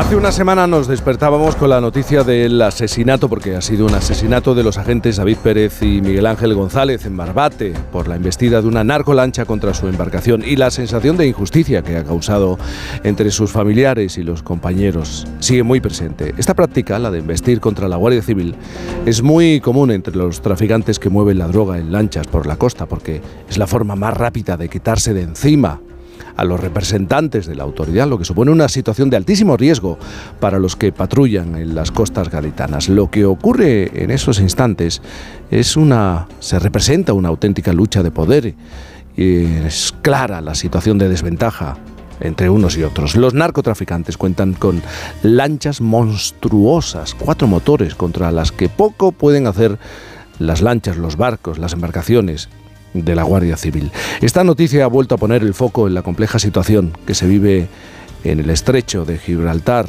Son muchas las voces que vienen alertando de la falta de seguridad, de efectivos y de recursos para vigilar los más de 200 kilómetros de costa por donde transitan unos 300 barcos de todo tipo al día que tiene que vigilar, que tienen que vigilar los agentes de la Guardia Civil. Pero vamos a hablar de ese día a día para los agentes, para los ciudadanos, para los jueces. Es que esta semana muchos de nuestros oyentes han descubierto que incluso en esa zona hay una urbanización propia de los narcos. O en esa zona, hace tan solo unas horas, hemos descubierto que la juez a cargo de la investigación de este caso, del asesinato de los dos guardias civiles en la bocana del puerto de Barbate, es una sustituta que está cubriendo la vacante del juzgado de instrucción número uno de la localidad, cuyo titular recibió el destino de manos del rey Felipe esta misma semana, tras sacarse la oposición y culminar dos años de estudios en la escuela judicial. Claro, no es culpa de ella que sea, o, de él, que sea nuevo en esa responsabilidad, pero ante lo que ha ocurrido. Francisco Javier Mena es el presidente de la Coordinadora Antidroga del Campo de Gibraltar, una asociación ciudadana que lleva años ayudando a buscar, intentando buscar soluciones al problema del narcotráfico. Aunque realmente al final lo que vamos a tener que hablar es de la realidad social, porque es un problema económico y social de este lugar. Paco, Francisco, buenos días. Hola, ¿qué hay? Buenos días, Jaime. Buenos días. ¿Cuántos años llevas en esto, en esta lucha? Pues ya vamos para 40 años. 40 años. Porque fíjate, bueno, ya sabes que soy gaditano. Nosotros conocemos muy bien qué es lo que hoy lleva décadas ocurriendo en ese lugar, pero de pronto el foco se ha puesto, por desgracia, por esta, por esta noticia. ¿Tú crees que es el peor momento eh, de la lucha contra el tráfico en esa zona? ¿El momento más crítico? es que han sido muchos. Bueno, eh, este momento es muy grave. La- el asesinato de dos agentes de la Guardia Civil y además, y además televisado, ¿no? Prácticamente. Y eso nos parece intolerable, inaceptable. Pero también nos parece intolerable, inaceptable que una jauría de personas estuvieran vitoreando eh, a, a la embarcación que lo embistió, ¿no? Húndelo, húndelo. Y no es el momento más grave. Llevamos ya muchos años con esta problemática, Jaime. Llevamos mm, luchando desde hace muchísimos años intentando explicar fuera del campo de Gibraltar, las autoridades competentes, que el problema del narcotráfico es un problema estructural desde hace muchísimos años y que esa no se soluciona única y exclusivamente con medidas policiales. Tenemos que darle medio a nuestros agentes eh, para que protejan sobre todo su vida y para que detengan y pongan a disposición judicial a aquellos que se dedican a enriquecerse eh, con este negocio ilícito, ¿no? como el tráfico de hachís. Pero también hay que darle medio a la justicia. Eh, no sé si nuestros oyentes saben que en ese mismo juzgado de instrucción de Barbate, hace prácticamente dos o tres meses, se tuvo que archivar una causa por narcotráfico donde había muchísimos detenidos porque llevaba 12 años en proceso de instrucción. Eso, cuando ocurre, empodera al narcotráfico, crea alarma social entre la ciudadanía y además frustración entre las fuerzas de seguridad del Estado. Eso no es posible. Es decir, en un municipio como Barbate, un juzgado mixto que trata temas civiles y penales, está totalmente eh, sobrecargado de trabajo. Por lo tanto, no es culpa del juez o la jueza que hay allí. Luego es un juzgado de menor categoría donde los jueces prácticamente duran muy poquito tiempo porque buscan, como no puede ser de otra manera, un juzgado donde puedan ganar más dinero y donde puedan progresar más en su vida, en este caso eh, judicial. Por lo tanto, eso es lo que está ocurriendo. Pero ocurren otras muchísimas cosas, ¿no? En nuestros barrios, donde los jóvenes que viven en ciertas barriadas del campo de Gibraltar, de Barbate o de Sanlúcar y Chipiona, y que el paro es el 60% entre la población juvenil y que el Estado ha desaparecido, y cuando hablo del Estado no hablo del gobierno, es mucho más grave, ¿no? El Estado es todo, ¿no? Bueno, pues ha desaparecido el narcobienestar se apodera del barrio, ocupa todas las capas sociales y, y es que es el gran benefactor del barrio. Por eso podemos ver en la línea, hemos visto como en una operación de la Guardia Civil por intentar incautar hachís, salen 300 personas a enfrentarse a la Guardia Civil o en Sanlúcar, que apedrearon hasta el helicóptero. Esto venimos explicándolo desde hace más de 20 años. Estuve en el Congreso de los Diputados en la Comisión de Interior. Fui a la Unión Europea a explicarle que aquí estamos luchando para que en Europa sus hijos no tengan fácil acceso a las drogas, ¿no? Pero bueno, aquí siempre es más de lo mismo y la verdad que llega un momento que uno se cansa. Pero bueno, aquí estamos porque estamos comprometidos y porque creemos que el campo de Gibraltar y la costa de Cádiz se le puede dar una solución. Francisco, esta semana alguien me decía, es que para un chaval, para un niño, para un joven, estudiar en, en esa zona, tiene estudiar y dedicarse a ello y querer eh, avanzar y evolucionar, tiene el doble de mérito, el triple de mérito. Y es muy triste que esto te lo diga. Sí, sí, y es que es así, ¿no? Lamentablemente es así. Es decir, porque estamos hablando que los jóvenes son castados por el narcotráfico con el dinero fácil y rápido y las cantidades de dinero que se pagan es muy difícil abstraerse, porque además ese joven o es incluso ese adolescente sabe que no va a tener ninguna oportunidad en el mundo laboral, en este caso de una vida honrada, porque no lo va a tener. Por lo tanto, cuando lo tientan, puede alguna vez decir, oye, ahora no quiero, ahora no, pero llega un momento que cae en la tentación.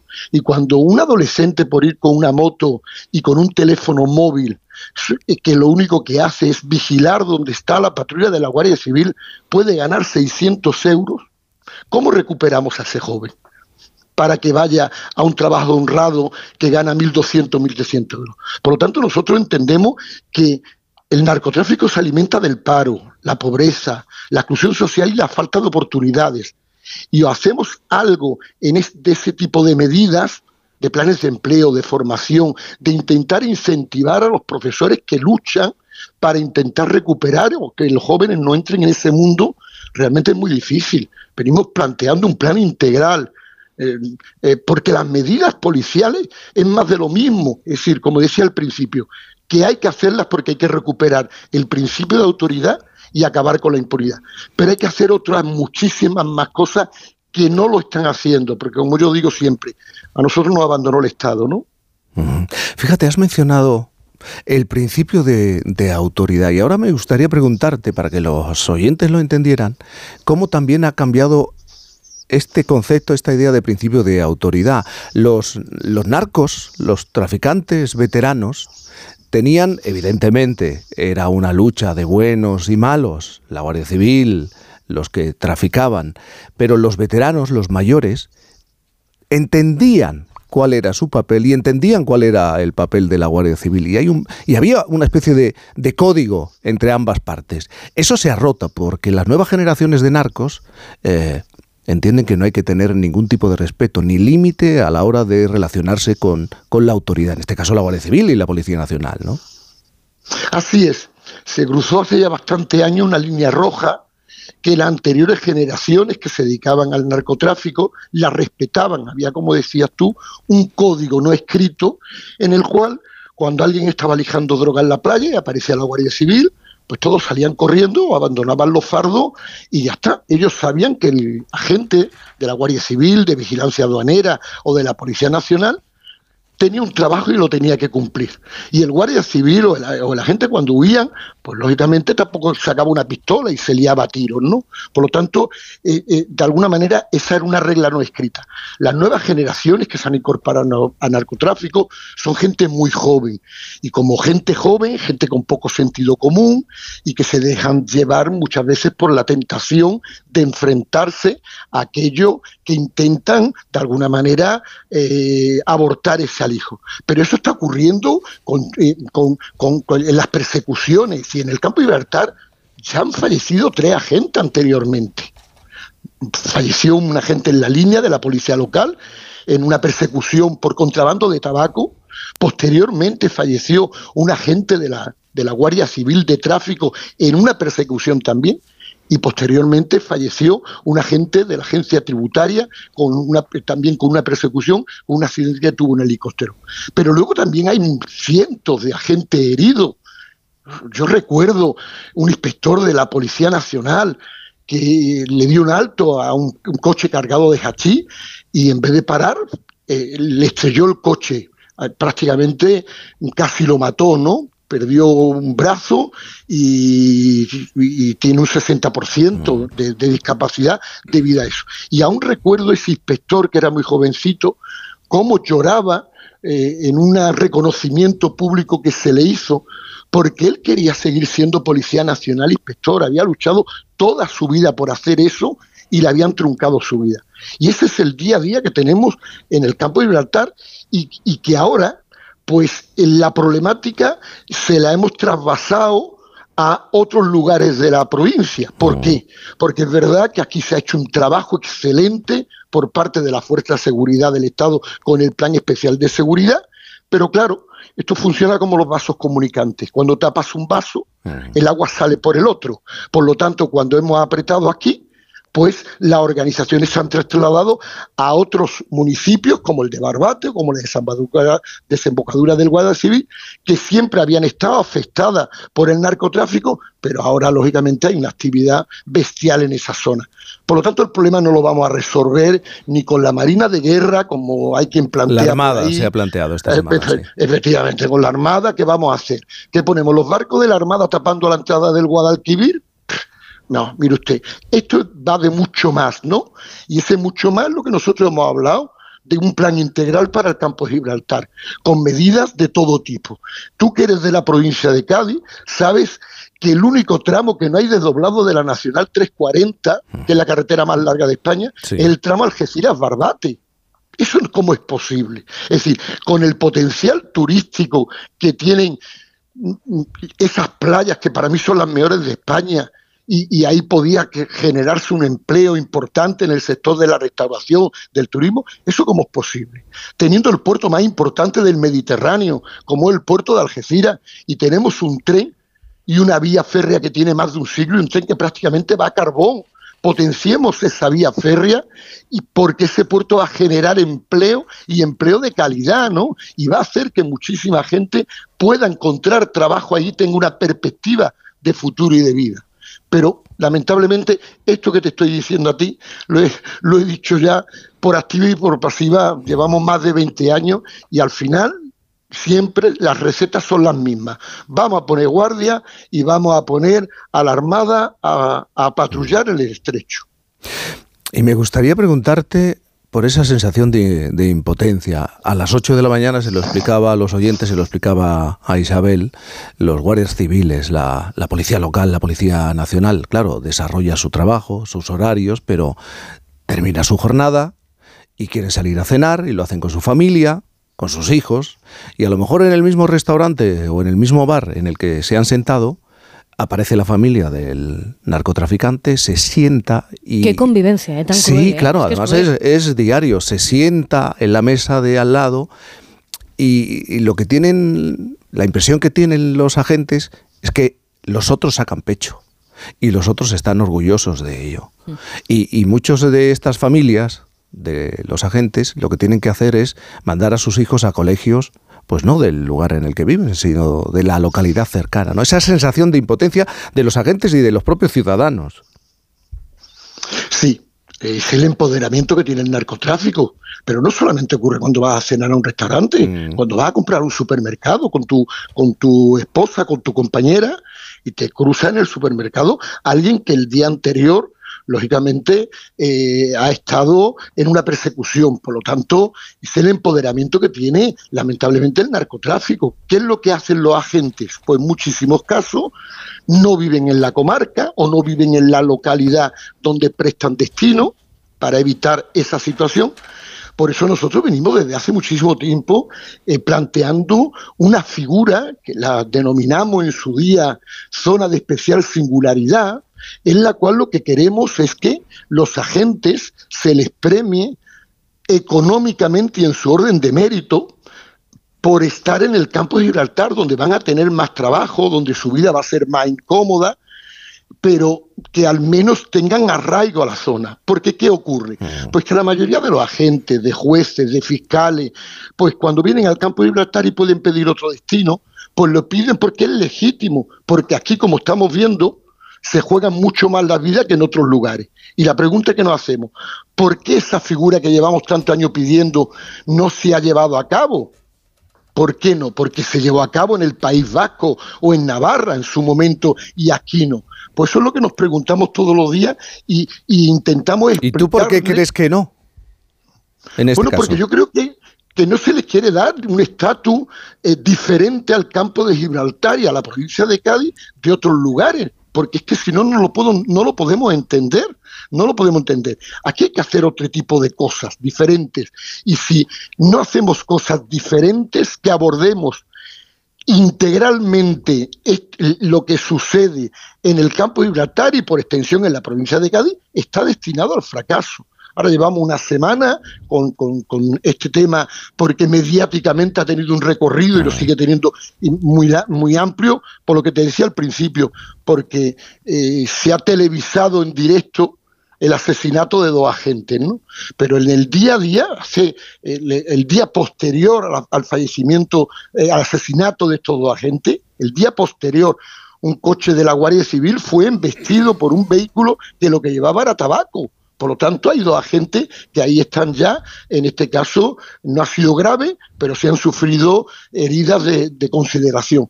Y ese es el día a día, ¿no? Que es lo que ocurre en el campo de Gibraltar y, y- y, como decía anteriormente, y, y por extensión en la provincia de Cádiz. Por lo tanto, hagamos otras cosas diferentes, pero lógicamente con una inversión importante, ¿no? Como decía anteriormente, ¿no? Importante. Y, y vamos a intentar cambiar esa dinámica y ese círculo vicioso en el cual estamos todos metidos y que lamentablemente ni este gobierno ni los anteriores han querido resolver, porque después de 40 años que venimos nuestras asociaciones luchando en el campo de Gibraltar, hemos conocido todos los gobiernos de la democracia y todos prometieron algo que se iba a hacer y ninguno de ellos se lo hizo.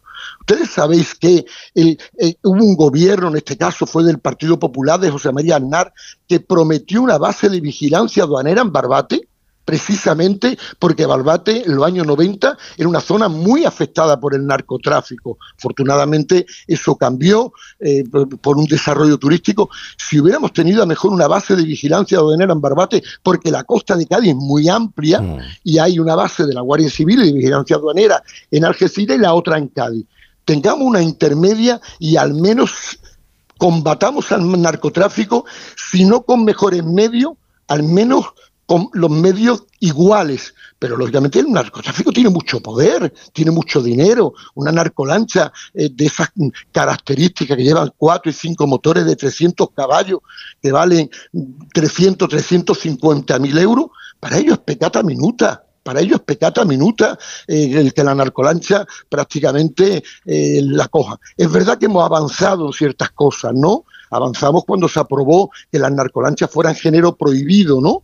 Y de, esta manera se pueden incautar aunque no lleven droga. Pero ¿qué han hecho el narcotráfico? Pues ya no los tienen aquí, las tienen en Marruecos, vienen aquí, descargan la droga y vuelven a estar en Marruecos o están en alta mar esperando eh, poder entrar en aguas internacionales. Por lo tanto, eh, mm, mm, esa es lo- la, la estructura del narcotráfico es muy ágil y bueno, pues tienen mucho tiempo para pensar y ver cómo pueden burlar las leyes. Francisco, en ese tiempo de pensar que tú, que tú bien planteas, eh, piensan ellos, pero también se puede pensar en vez de a nivel estatal, a nivel europeo. ¿Tú crees que donde no ve España acabará viendo Europa? Porque estamos hablando de que es la entrada del sur de Europa. O sea, si al Estado español en estos 40 años se le está yendo de las manos, ¿no? En el sentido de que en el detalle no toma las decisiones, puede que eh, esta decisión que parte de la petición que están haciendo los guardias civiles de ser reconocidos como, como profesión de riesgo sea una puerta de entrada para que la Unión Europea eh, trate esto como, como miembro de la, de la Unión Europea a España y, y entonces se tomen otras decisiones. Bueno, eso intenté explicar cuando estuve en Bruselas. Yo estuve en Bruselas acompañado por eh, eh, un agente de la Guardia Civil, en este caso de la UGC, por un agente del SUB, de la Policía Nacional, y por un agente del sindicato CIAT de, de- Vigilancia Aduanera. Estuvimos allí todo un día de reuniones intensísimas con los grupos, en este caso parlamentarios europeos, y le explicamos esto. Y sobre todo lo que le queríamos, le, le quisimos explicar, que somos la primera barrera de lucha contra la droga para que sus hijos no tengan un fácil acceso a las drogas. Es decir, el hachís que entra por las costas de Cádiz no es para el consumo de, del- de la gente de, de Cádiz, pero ni siquiera para el consumo de los españoles. Prácticamente el, el 99% de lo que va buscando son los mercados europeos, porque bueno, Europa tiene mm, aproximadamente unos 25 millones de consumidores habituales de hachís y eso. Y eso es lo que le quisimos explicar a, a la Unión Europea. Oiga, ayúdennos, ayúdennos, porque estamos protegiendo el futuro y la salud de vuestros hijos. Bueno, la respuesta que recibimos en aquel momento es que lo iban a estudiar y que nos darían una respuesta y desde eso hace ya cuatro años. Francisco Mena, Paco, eh, el presidente de la coordinadora antidroga del campo de Gibraltar. Por cierto, que no se me olvide, lo he dicho también en el programa de televisión que presento, que Barbate eh, o el campo de Gibraltar no es Medellín, que algunos eh, están empeñados en establecer esa relación y esa comparación. Sí. No, es, no es Medellín. ¿eh? No, no, ni mucho menos. Barbate es narcotráfico. ni el campo. Es verdad que es un problema muy serio, como hemos explicado, como estás explicando, pero que hay muchos ciudadanos que están preocupados, muchísimos ciudadanos que están muy preocupados en ese, en ese punto. Paco, gracias de verdad, un abrazo muy grande. Muchísimas gracias. Un saludo y animo a las personas que nos estén escuchando a que vengan a las playas de Barbate, a que vengan al campo de Gibraltar, que tenemos las mejores playas del mundo, los mejores restaurantes del mundo y el mejor pescado del mundo. Y la gente. Y aquí y la gente. Y la gente, por favor. La gente que se dedica al narcotráfico prácticamente es una pequeña minoría dentro de las, las personas honradas que viven en esta provincia y que luchan y trabajan por sacarla de esta situación. Onda Cero. Cantizano. Carla, al viaje de Tokio al final no va el director. ¿Te interesa? Diez días, reuniones, cenas, karaoke, un spa. En la vida lo importante es saber aprovechar las oportunidades. Hay coches que solo pasan una vez. Tu Citroën C3 desde 13.200 euros financiando y con entrega inmediata. Solo por esta vez y solo este mes. Citroën. Condiciones en citroen.es. Su alarma de Securitas Direct ha sido desconectada. Anda, si te has puesto alarma. ¿Qué tal? La verdad que muy contenta. Como me paso casi todo el día fuera de casa trabajando, así me quedo mucho más tranquila. Si llego a saber antes lo que cuesta, me lo hubiera puesto antes. Protege tu hogar frente a robos y ocupaciones con la alarma de Securitas Direct. Llama ahora al 900-272-272.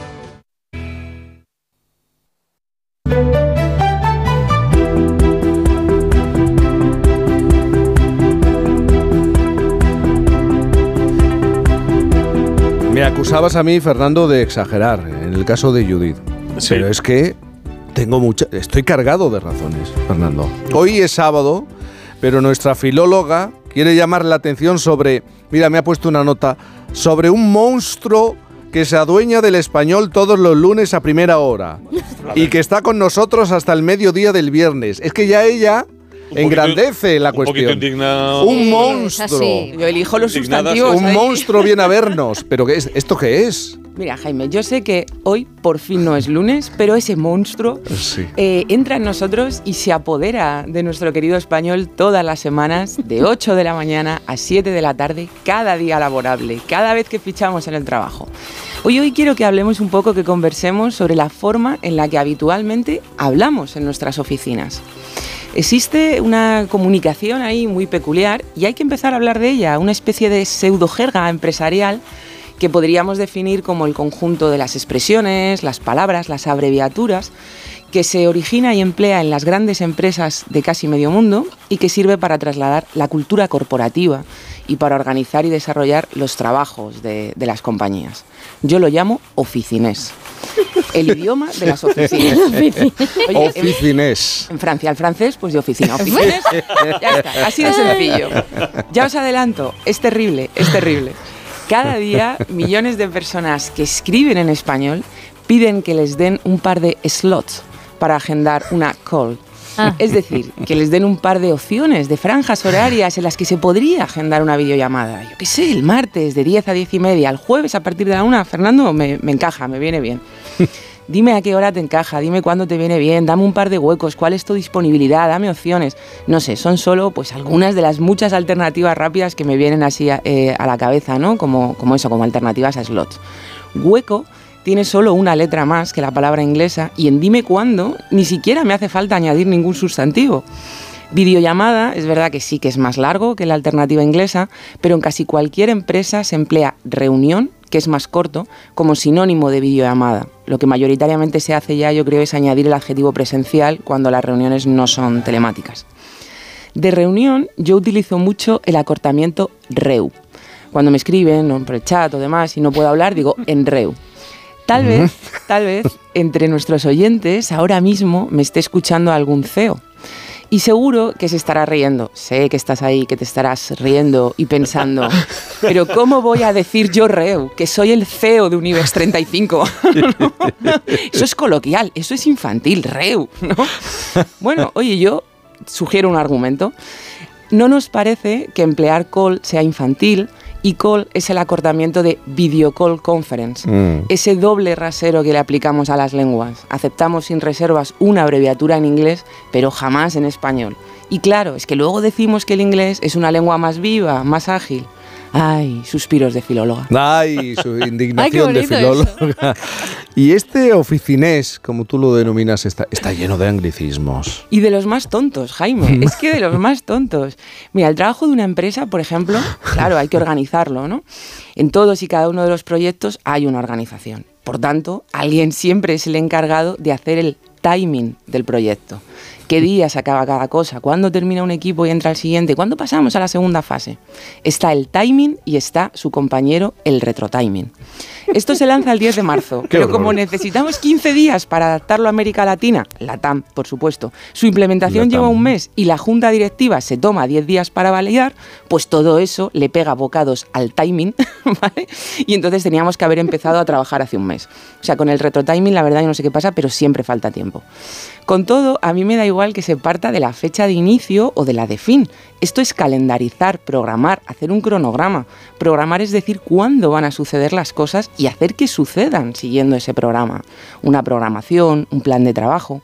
Vale ya también con el roadmap. Mapa, itinerario, paso a paso, hoja de ruta son también alternativas posibles a este último.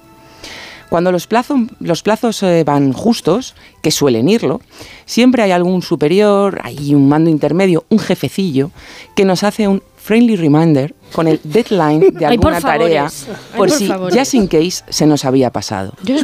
Un recordatorio amistoso, o no tanto, de la fecha límite, por si se te había olvidado, un por si acá, ¿vale? Como si no tuviéramos to-dos en nuestra checklist, las tareas, en la lista de pendientes. Madre mía, voy a pedir una aspirina. La montaña de la plancha, que la llamo yo. Esto es la montaña de plancha. en cualquier caso, oye, hay que estar tranquilo, no pasa nada. Todo lo que suceda es parte del new normal, no hay que preocuparse. New normal es de esas expresiones que es que son para enmarcar, muy, muy top en el oficinés, muy de cultura corporativa.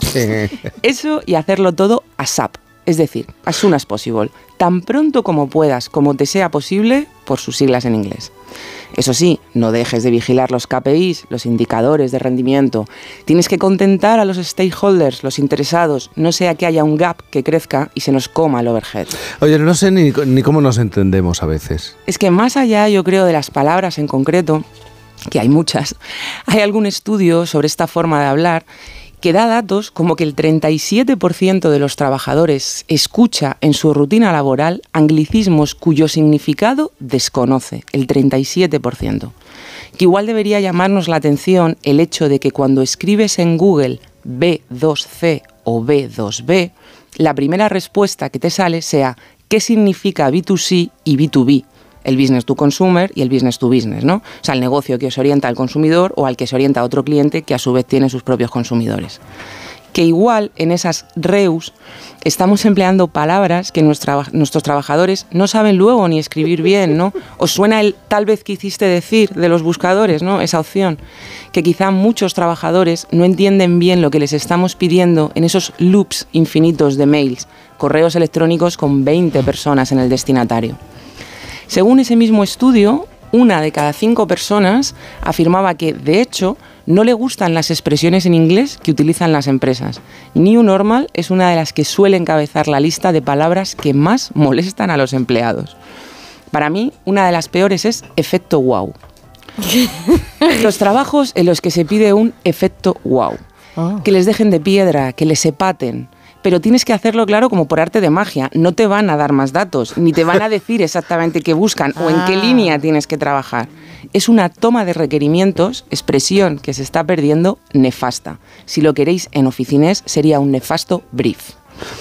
Una de cada cinco personas encuestadas en ese estudio Me estoy considera mayor, es que, es que no termino de entender. Trabajas en otro mundo también. Sí. Las oficinas, las oficinas son así. Una de cada cinco personas encuestadas en este estudio considera que este tipo de jerga empresarial en la descripción de una oferta de trabajo es una señal de alerta. Y esas personas afirmaban, de hecho, haber desistido de solicitar un puesto laboral por ella. La consideran como de alguna manera significativa del ambiente de trabajo en el que luego vas a desarrollar tu actividad. Vamos a ver. ¿Por qué entonces utilizamos este tipo de expresiones? Pues mira, el mismo estudio dice que tres cuartas partes de los encuestados creen que recurrir a este tipo de lenguaje les hace parecer más profesional, más profesional. Mirad, no es que yo, por ser filóloga, no quiera que utilicemos palabras inglesas. Yo soy lingüista, a mí me gustan todas las lenguas. Yo misma uso algunos anglicismos cuando necesito hacerlo y luego no me fustigo por la noche en casa, no pasa nada. Pero lo que no podemos es hablar así, así de mal, creyendo que al hacerlo demostramos solvencia en el trabajo.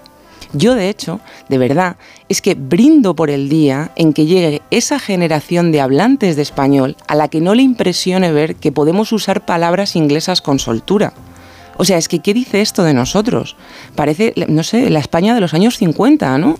O sea, ese, ese que ha viajado, ese que se sabe cuatro palabras en inglés, debe ser listo, contrátale, ¿no? Es que parece que aún estamos así. O sea, ¿cuándo vamos a confiar en el prestigio de nuestra lengua, ¿no? Y flaco favor, además, le hace esto al valor económico del español, que luego es algo de lo que nos encanta hablar. Yo es que poco win-win veo aquí. No puede ser tampoco, yo creo, que siempre nos escudemos, como decía, en que el inglés es una lengua más ágil, porque las mismas personas que usan esas expresiones cortas en inglés son las que luego no paran de añadirle sílabas a las palabras en español, que pasamos del loop, el gap y el tip a la implementación, la concretización, la aperturización. Es que sistemáticamente tomamos la fraseología del inglés y las frases hechas son ágiles en todas las lenguas, porque en todas las lenguas tienen un sentido figurado, y al mismo tiempo tomamos las palabras más sobresdrújulas del español y cuando no las hay, las inventamos. Hombre, esto es hacer una selección un poquillo maniquea, ¿no? Tampoco usar expresiones en inglés es una forma como de atenuar los mensajes que damos o de sonar más amables, ¿no? Ese friendly reminder, el new normal, pues la verdad es que les tocan las narices, por no decir otra parte, a muchos de nuestros empleados, ¿no? que, si emple- que si utilizáramos los equivalentes españoles. Oye, me diréis que en un mundo global la comunicación es así y que, bueno, pues así están las cosas, ¿no? Yo creo que no podemos emplear este sucedáneo, que ni es español ni es inglés, como jerga franca en los negocios con Hispanoamérica, ni tampoco en una Europa de lenguas románicas. Una comunicación global, para empezar, debe ser entendida en todas partes, y esta, por lo visto, no la comprenden ni nuestros trabajadores. No sé, hoy es sábado, bienvenido sea, pero si el lunes hay que hablar así, yo es que casi que prefiero callarme.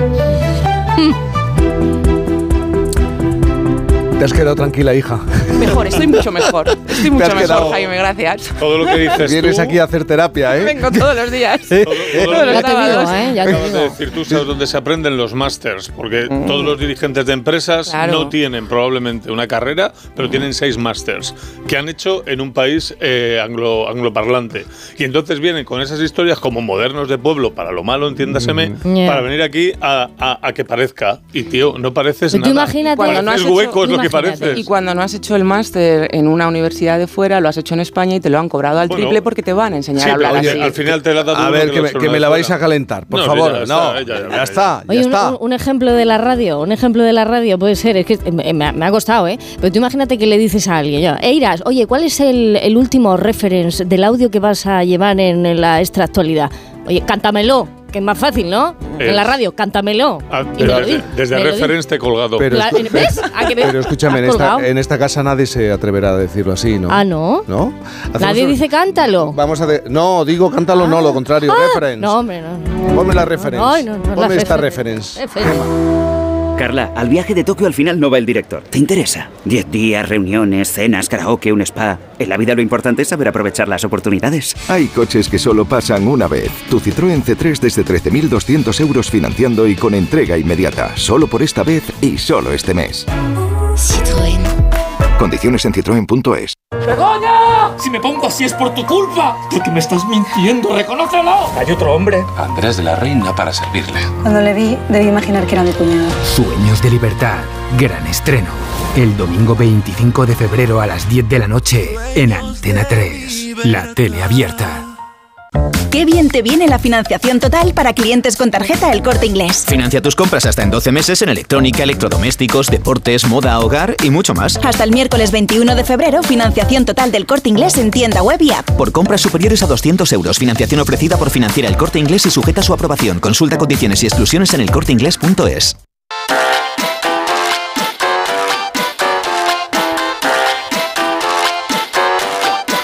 Y ahora, ahora en la extra actualidad, otro ejercicio del uso del castellano Sí, de otra- de otra manera. por parte de Fernando Eiras. aquí ya vamos defectuosos de origen, entonces no, No, hombre. ya se sabe No, que... Con la de miles y miles de palabras que has escrito en estos años, hombre. Pero son las mismas 100, siempre. Hola, buenos días. Hola, Como guionista tardes. de Y vamos ya, televisión, y vamos ya. Sí. Y es que... Bueno, antes de empezar, como siempre, vamos con un aperitivo, un aperitivo que demuestra que solo analizando algunos tickets de comida de restaurantes se podría realizar un estudio de la sociedad en la que vivimos. Traigo dos ejemplos. El primero es el de una hamburguesería fina y en el ticket se lee entrantes, una hamburguesa vegana con bacon, una hamburguesa americana sin bacon. Son, son la pareja, son la pareja ideal. Y el de la hamburguesa vegana con bacon es 80% vegano y 20% mentira. y vamos, vamos con otro ticket. Otro curioso. La comanda de un pedido en una pizzería. Una pizza margarita. Bien tostada. No muy tostada, pero tostada. Que es lo mismo que dice Begoña Villadís cuando entran los rayos suba. Abrimos la extractualidad con mi pequeño homenaje a este medio radiofónico. Asociación de la Prensa de Madrid. Centenario de la radio en España. Un siglo de emoción y cercanías en las ondas. El pasado martes 13, bueno, fue el día de la radio y en España este año se celebra el centenario de la primera emisión radiofónica de nuestro país. Por eso yo me quiero sumar a esta celebración con uno de mis momentos radiofónicos favoritos. Tengo muchos, pero es que este me roba el corazón. Entrevista de José Ramón de la Morena al centrocampista catalán Gerard López, donde le dice de la Morena, ¿por qué a tu hijo le pusiste Aquiles? Y dice, responde Gerard, porque soy un amante de la cultura griega, mi hijo se llama Aquiles y mi hija Atenea. Y va de la morena y suelta. Anda, a ver si vas a tener otro y le vas a poner Obélix. Pero, hombre, hacía humor. ¿Sus conocimientos de griego eran No, eso o yogur? humor. Eso o yogur, ¿sabes? O lo otro griego, pero queda feo ponérselo a un niño. Por cierto, el pasado martes también se celebró otra cosa. Escuchamos la noticia y ahora os lo explico. New York Post. Pizza Hut ofrece la pizza de despedida para ayudar a parejas que van a dejarlo antes de San Valentín. Eh, Muy útil. La, la estupidez llega a niveles ya. Las letras mayúsculas se están quedando, se están quedando minúsculas. En Estados Unidos, el, el 13 de febrero se conoce como el Día Rojo, lo que sea. Este año ha sido martes, pues el martes rojo.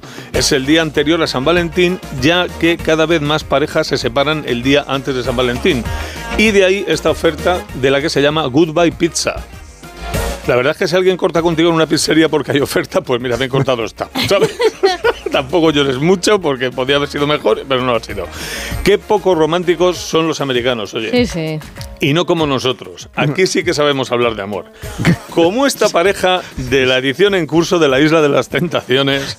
Precisamente es el lugar en el que más se habla de amor. Ahora lo vas a ver, ahora lo vas a ver. Te, va- te voy a tocar la patata. Sí. Álvaro y Andrea han pasado la noche separados, se encuentran frente a frente y Álvaro dice... Anoche me levantaba, miraba tu foto, olía tu colonia. Golía, golía tu colonia, la, la uzaba como los cerdos. Goliendo. ¿A vosotros os gustaría que alguien nos dijera que golía vuestra colonia? Todo el día goliendo ahí, ¿eh? Por muy, por muy guapo barra, la cara. por muy guapo barra guapa, prefiero un call, un call- hacemos un call. Prefiero alguien que me diga un call que alguien que me Sí, diga sí. go- que golea mi colonia. Las hembras, sí. Bueno, a ver, a ver si ahora los cazurros no van a poder enamorarse. Desde luego, sois unos clasistas intelectuales. Clasistas Del amor, ¿eh? Cuidado. Su conocimiento del castellano es inversamente proporcional a la definición de sus bíceps tríceps. Eso también te lo digo. Y seguimos hablando de amor y de deporte. Hola. El beso de la victoria de Taylor Swift y Travis Kelce en la Super Bowl. La artista logró llegar a tiempo desde Japón para ver el partido con su polémico jet privado, que ha traído mucha cola. Eh, sufrió y se emocionó con el triunfo de los Kansas City Chiefs, eh, la ciudad con la que está hermana de Sevilla. Kansas City, y es un, un equipo en el que juega su novio. Y claro, al terminar se pegan un beso como el de Iker y Sara Carbonero, ¿no? Pero esto de los besos no es siempre así de sencillo y espontáneo en el fútbol americano. Un ejemplo. El mítico entrenador de los Houston Oilers, Bam Phillips, era conocido por dos cosas. Por su sombrero tejano y porque siempre se llevaba la parienta a todos los encuentros. Día en que un periodista le preguntó por qué siempre viajaba con su mujer, Van Phillips respondió, porque es demasiado fea para darle un beso de despedida. No puede ser. Eh, tiene pinta que se metía en cama con casco y protecciones de fútbol americano también. Habría que preguntarle a ella. Porque ¿Qué si ves una foto de- de Van Phillips también, cuidado. ¿sabes? La golía también, sí. El ego- exacto, el golía. Pero bueno. No quería eh, golerla. go- Golía la foto de Van Phillips. Eh, no quería ni golerla. Pero bueno, igual había cambiado mucho desde el día de su boda, la señora, no sé. Como esta mujer mexicana que protagonizó. Esto es una noticia de 2022, ¿vale? El siguiente titular, va.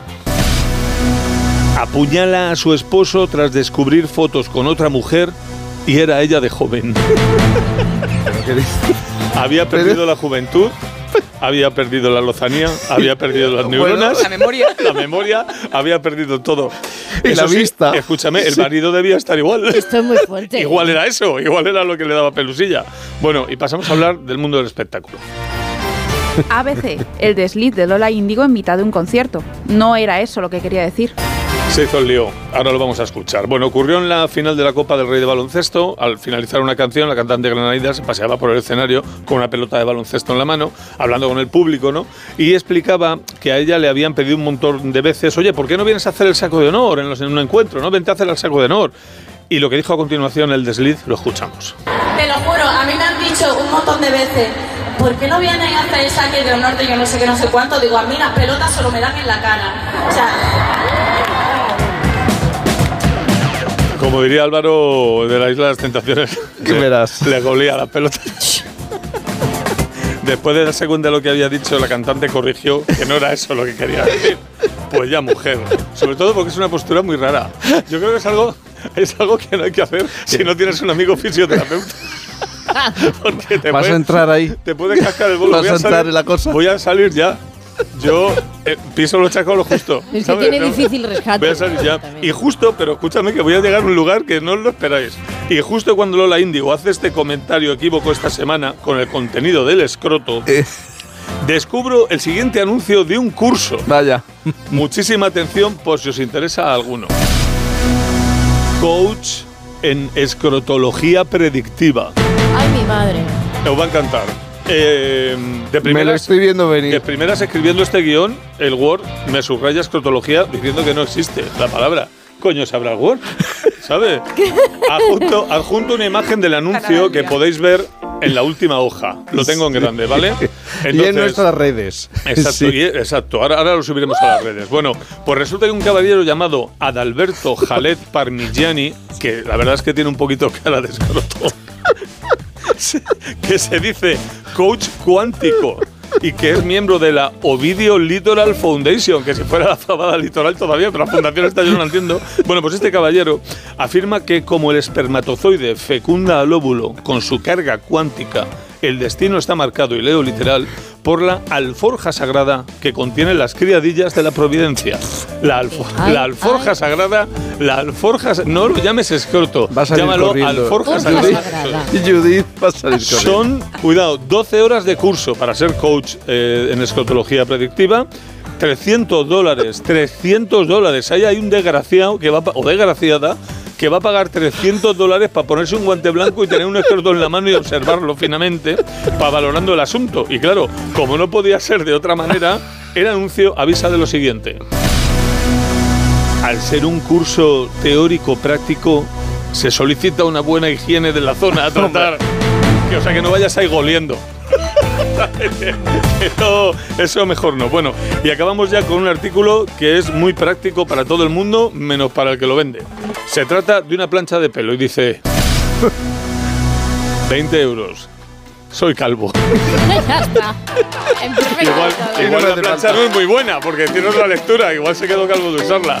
Está, está, queridos, queridos oyentes de Por fin los lunes, está todo el mundo aquí viendo el anuncio de coach en escatología predictiva. Las Lo voy a- voy a de la voy a proce- providencia. Las criadillas de la providencia. Sí, voy a proceder a colgarlo en las redes para que todos podáis observar la cara del licenciado Adalberto Javed Parmigiani y el logotipo de una mano con un escrotín en los dedos. Ahí, muy todo. Es que me estoy mordiendo la lengua porque eh, estoy viendo al señor. Tú, ya estoy yo aquí para eso. Tú no te. Me estoy mordiendo. Tú sigue, tú sigue en tu papel, ya estoy yo aquí. Yo ya, Sí. me, ya me pongo yo el mono nada, ¿no? De la edad. para y bajo al pozo. Este señor y su alforja me parece que. Bueno, Bueno, vamos. este señor y su alforja. Y su alforja. Su alforja, sí. Su alforja celestial. Leer Nada. los pliegues, ¿eh? Dice Sí. leer los leer los pliegues y además Aprende a leer los pliegues. lo ilustra con un eh, bonito dibujo. Redefine, redefine nuestro lugar en el cosmos y nos plantea diferentes futuros para poder actuar en consecuencia. Es que, es que, es Con mis pelotas en la mano, es lo último que me esperaba Lo, te- que me lo- lo tenías que decir. Eiras, lo, te- lo tenías que decir. Judith, no digas nada. No, no, no, no pretendo. No, di- Está conmocionada. No tengo palabras. Judith está conmocionada. Es que. Escrotología, que no existe, ¿no? La escrotología, Bueno, por lo que visto tú sepas, sí, Judith. A 300 euros cada, cada curso, por lo visto sí. Vamos. Bueno, mejor Yo es que que iría, yo es que iría. Iría para contarlo. en primera fila te Y en veo. cuanto os pusiera la mano, diría, quita la mano esa de ahora mismo de ahí. que te doy con el zapato. Hamid Jalé. Bueno. Judith, un beso enorme. Fernando, ay, ay, ay, ay. anda, vete al curso. Venga, voy, para allá, voy, voy, voy a ver. Llegan las a noticias el a la sintonía de Onda Cero.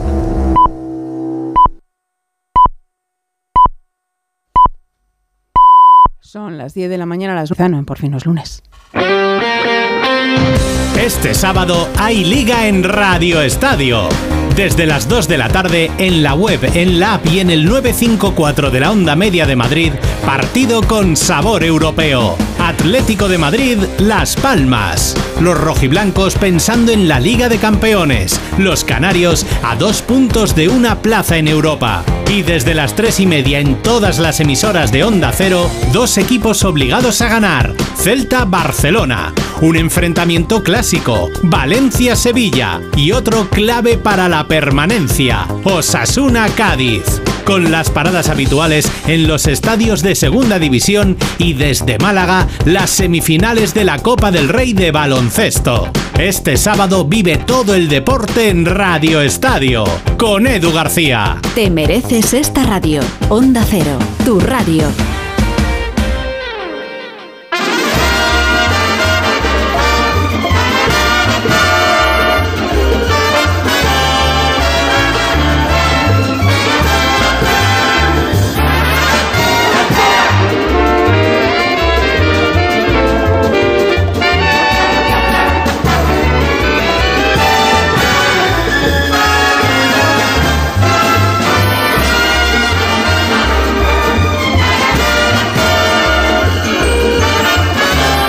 Boris, buenos días. Bueno, encantado de estar aquí. Buenos totalmente. días. Preocupado porque no sé si quitarme el jersey o ponerme el jersey. Eh, este es tu debate. Uy, uy, Este- es mi debate ¿Pero por permanente. qué? Porque ¿Por es el debate también de esta realidad que no que se acabó el frío. El frío dura cada vez menos.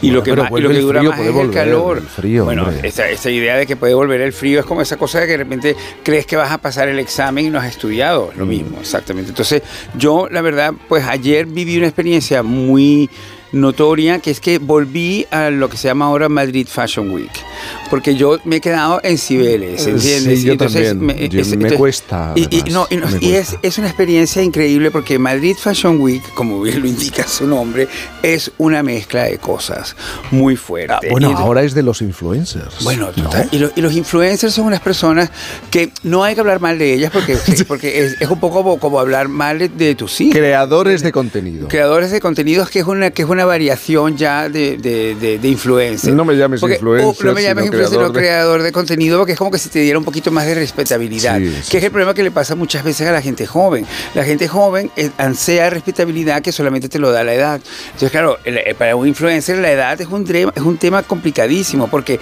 quieren tener poquísima edad, pero también quieren tener muchísima... eh, eh, Empaque. eh, empa- empaque y trayectoria, Prestancia, ¿entiendes? Y claro. prestancia. Entonces caen en, esa, en esas indefiniciones en las que subsisten. Y entonces Algunos, perdóname Boris, algunos y algunas de ellas quieren ya escribir su biografía. Hombre, Ay, ay, esto es pero, así. Pero, pero, Ay, eh, pero- pero- pero- Autobiografía. Pero, tienen que escoger que es la historia de ellos. La historia de ellos es que ellos viven en el mundo de la opción. La opción, que es una cosa que yo pensaba que solamente se restringía a los colchones, en esas tiendas de colchones que hay en Miami, que están siempre como pegadas de una orilla de la carretera, y ahí está el colchón, como que si fuera más fácil ir a probar un colchón ahí. Entonces llegas y llegas, y tú tienes tu idea clara del colchón, y de la talla, del tamaño del colchón que quieres, y, y encuentras el mundo de la opción. ¿Entiendes? Que es una cosa que se ha impuesto en esta nueva generación. Hay una opción para todo. Hay una opción dentro de la derecha, hay una opción dentro de la izquierda, hay también una opción. En el Varias. centro también hay una opción. Delante hay una opción, atrás también hay una opción. El atrás que nos ¿Y en la tanto, Fashion Week? Siempre hay una opción. Entonces en la Fashion Week todo es opciones, pero opciones y reglas, porque entonces tienes que tener una invi- el, diseñador amigo tuyo, que es al que vas a ver, y que te hace trasladarte hasta las afueras de la ciudad, a este lugar del mundo que se llama IFEMA, que en su universo es un propio universo, llegas hasta allí tienes que suplicar de alguna manera para porque puedes llegar con todas las opciones que quieras. Puedes llegar por metro puedes llegar por autobús puedes llegar a pie puedes llegar por tus propios avión. medios o puedes llegar pidiendo por favor que te envíen un coche.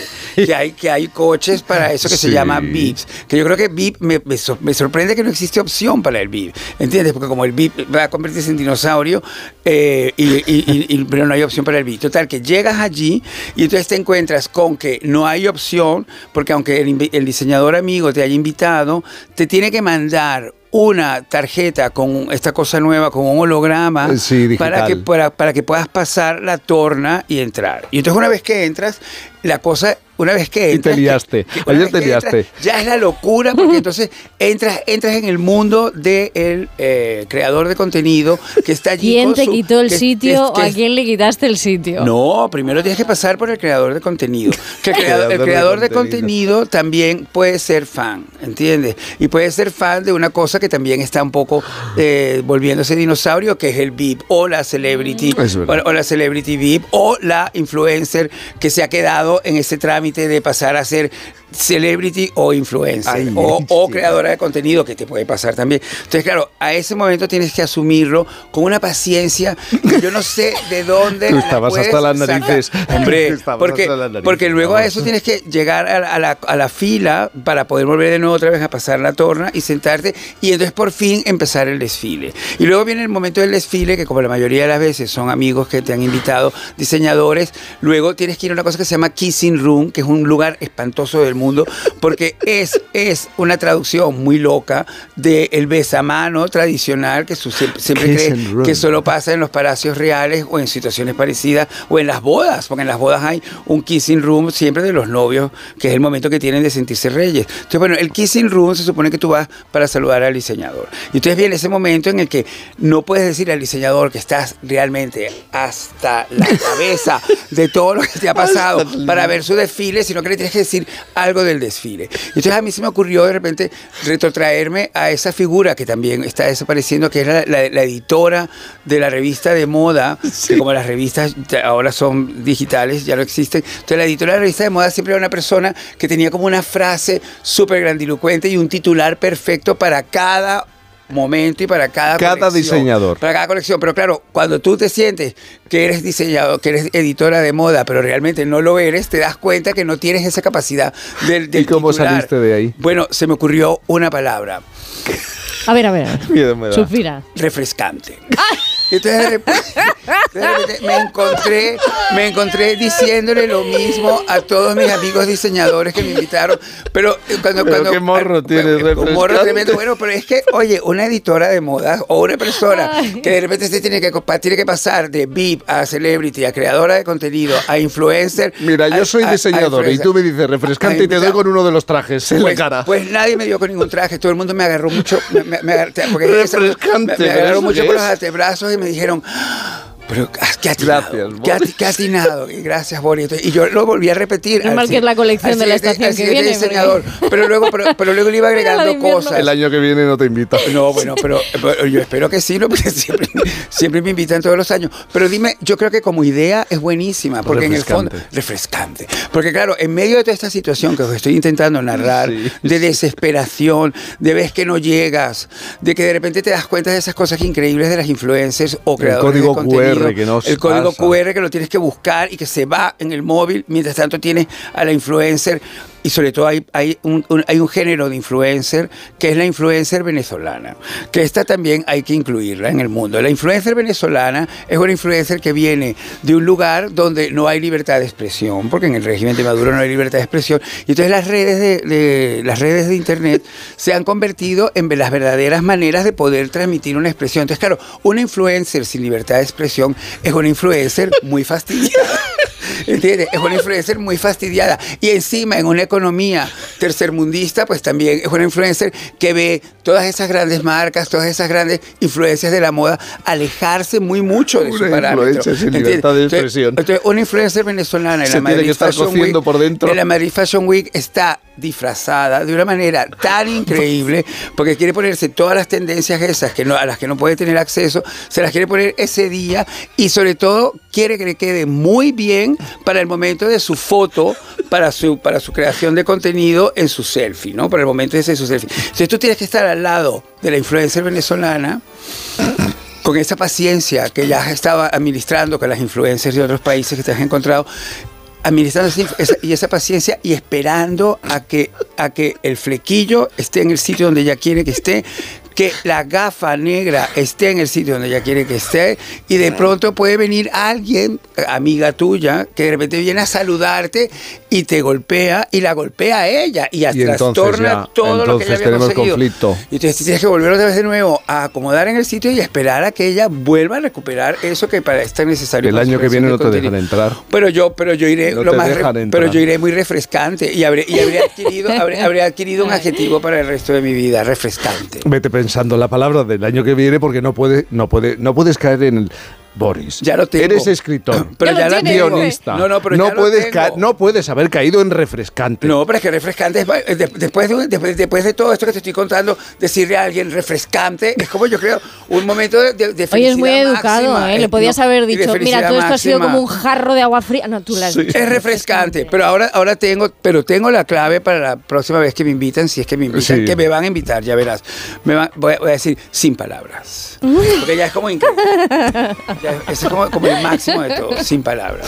Luego más tarde va a estar aquí, como siempre, Viviana Fernández. Qué grande, qué grandiosa es Viviana. Efectivamente, porque el martes celebró un- una 70. pequeña nota social Es su sobre semana. el evento del martes, su Bueno, fue, cumpleaños. fue la gran realidad, fue la gran realidad que llegamos a ese momento en el que habíamos estado viviendo semanas enteras de nos vemos el martes y de repente nos vimos el martes. Y nos vimos el martes sus amigos, su familia, que fue lo, que fue lo bellísimo de la cosa, porque realmente yo me vestí con una capa, como un poco como la sensación de que, de que iba a vivir un momento de super, de superheroicidad, que en realidad fue la que he vivido ayer en el Madrid Fashion Week, pero cuando de repente me vi con la capa dentro y, y me, y me la quité, me di cuenta que, es que estaba eh, como en una casa, como en una casa maravillosa, como en esa casa de, de un mundo unido Mm. que había en Disney World, ¿entiendes? Y eso es lo que me, me pareció bellísimo de la fiesta, que era- eran sus amigos de verdad, verdad. Ay, y, Su mundo, su y Viviana, le preguntaremos cómo ha vivido esta, se- esta semana de los 70 años. ¿eh? Muy grande. Baño de amor, ha dicho.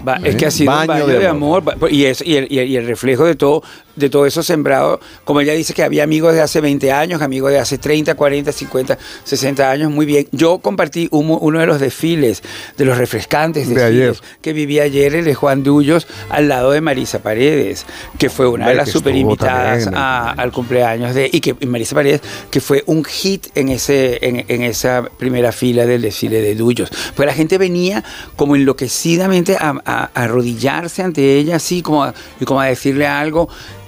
Porque le parecía que su presencia allí de repente les, les- les refrescaba, evidentemente, muchas cosas.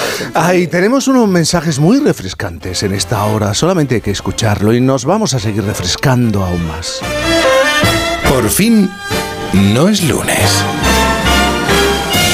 Con Cantizano. Contratar la luz con Repsol, ahorrar en tus repostajes. Contratar la luz con Repsol, ahorrar en tus repostajes. Contratar la luz con Repsol. ¿Pero ahor- qué estás haciendo? Contratar la luz con Repsol. Porque ahorro 20 céntimos por litro en cada repostaje durante 12 meses pagando con Wilet. Contrata la luz con Repsol en el 950 52 50 o en Repsol.es y enciende tu ahorro.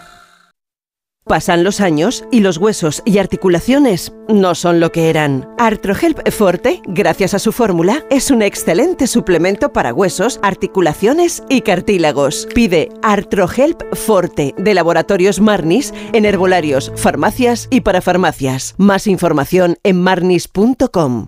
Arranca una nueva edición de los premios Ponle Freno para reconocer las mejores iniciativas que hayan contribuido a promover la seguridad vial en nuestro país. Consulta las bases en ponlefreno.com y envía tu candidatura antes del 4 de marzo. Ponle Freno y Fundación AXA Unidos por la Seguridad Vial. Tu radio. Por fin, con Cantizano.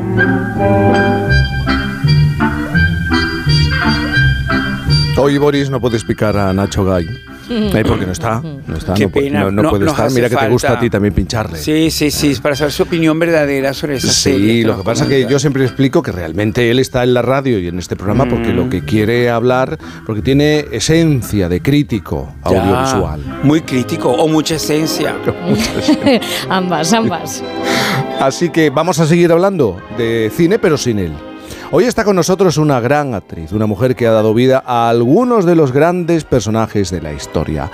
La primera vez que la oímos corría el año 1961 e interpretaba a una joven Jimena que suspiraba por el amor de Rodrigo Díaz de Vivar. Tú no comprendes lo que significa el tiempo en el amor.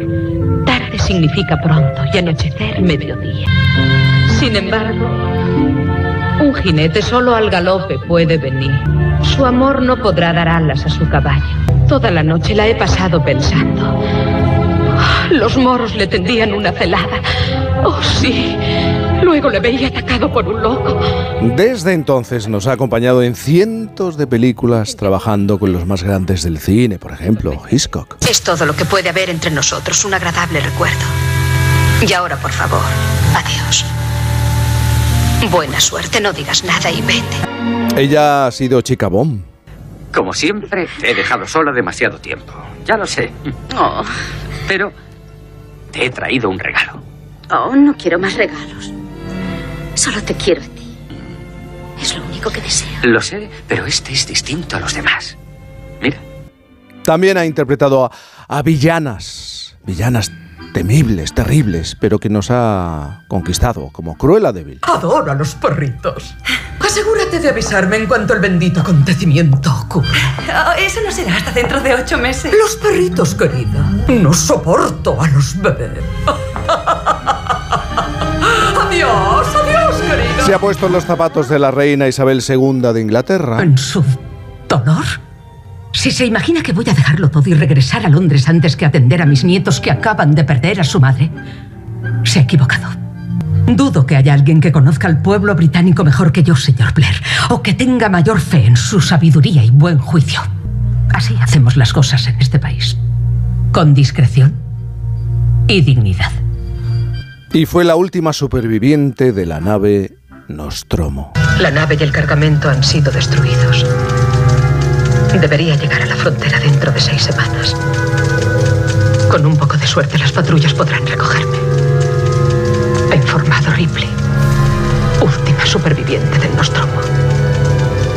Fin del informe. María Luisa Solá lleva 60 años emocionándonos con su voz. Ha dedicado su vida a dar voz a algunas de las grandes actrices de Hollywood.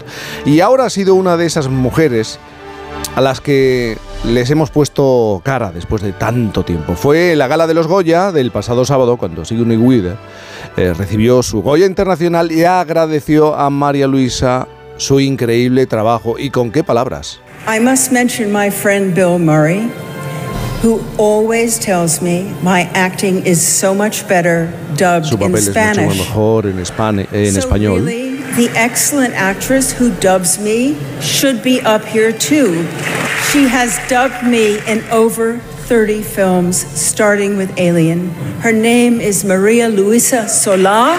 Maria, I hope you are watching tonight because I thank you from the bottom of my heart. Muy emocionada, además, le, le daba las gracias desde lo más Desde- profundo de su corazón. Sí, sí, sí. María Luisa Solá, buenos días. Uy, buenos días, qué alegría, qué alegría estar con vosotros. Jaime, ¿Cómo estás? que te admiro mucho, qué alegría. Y nosotros Pues a bueno, ti. yo creo que todavía, madre mía, me- todavía tengo el subidón, ¿eh? Qué, barbaridad. Eh, bueno, es que, ¿sabes qué pasa? Que además me, me han llamado de muchos medios. Y, y- y bueno, pues eh, yo no estoy acostumbrada a este, a este reconocimiento y, bueno, y a ir de un lado para otro, pero me gusta porque aparte de todo le ha dado visibilidad a, a nuestra profesión, ¿no? Y, y eso está bien, porque somos como, bueno, como top grupitos ahí que vamos trabajando y, y de vez en cuando pues la vida tiene estas cosas que te sorprende y que bueno y que mm, yo no puedo estar más agradecida a, a ella por descontado y a Bill Murray también claro por decirle que su trabajo Tendrías que hablar con los dos, ¿no? Llamar a los dos. ¿Has podido hablar con Exacto. O comunicarte Yo no, con la, los con voy la a actriz.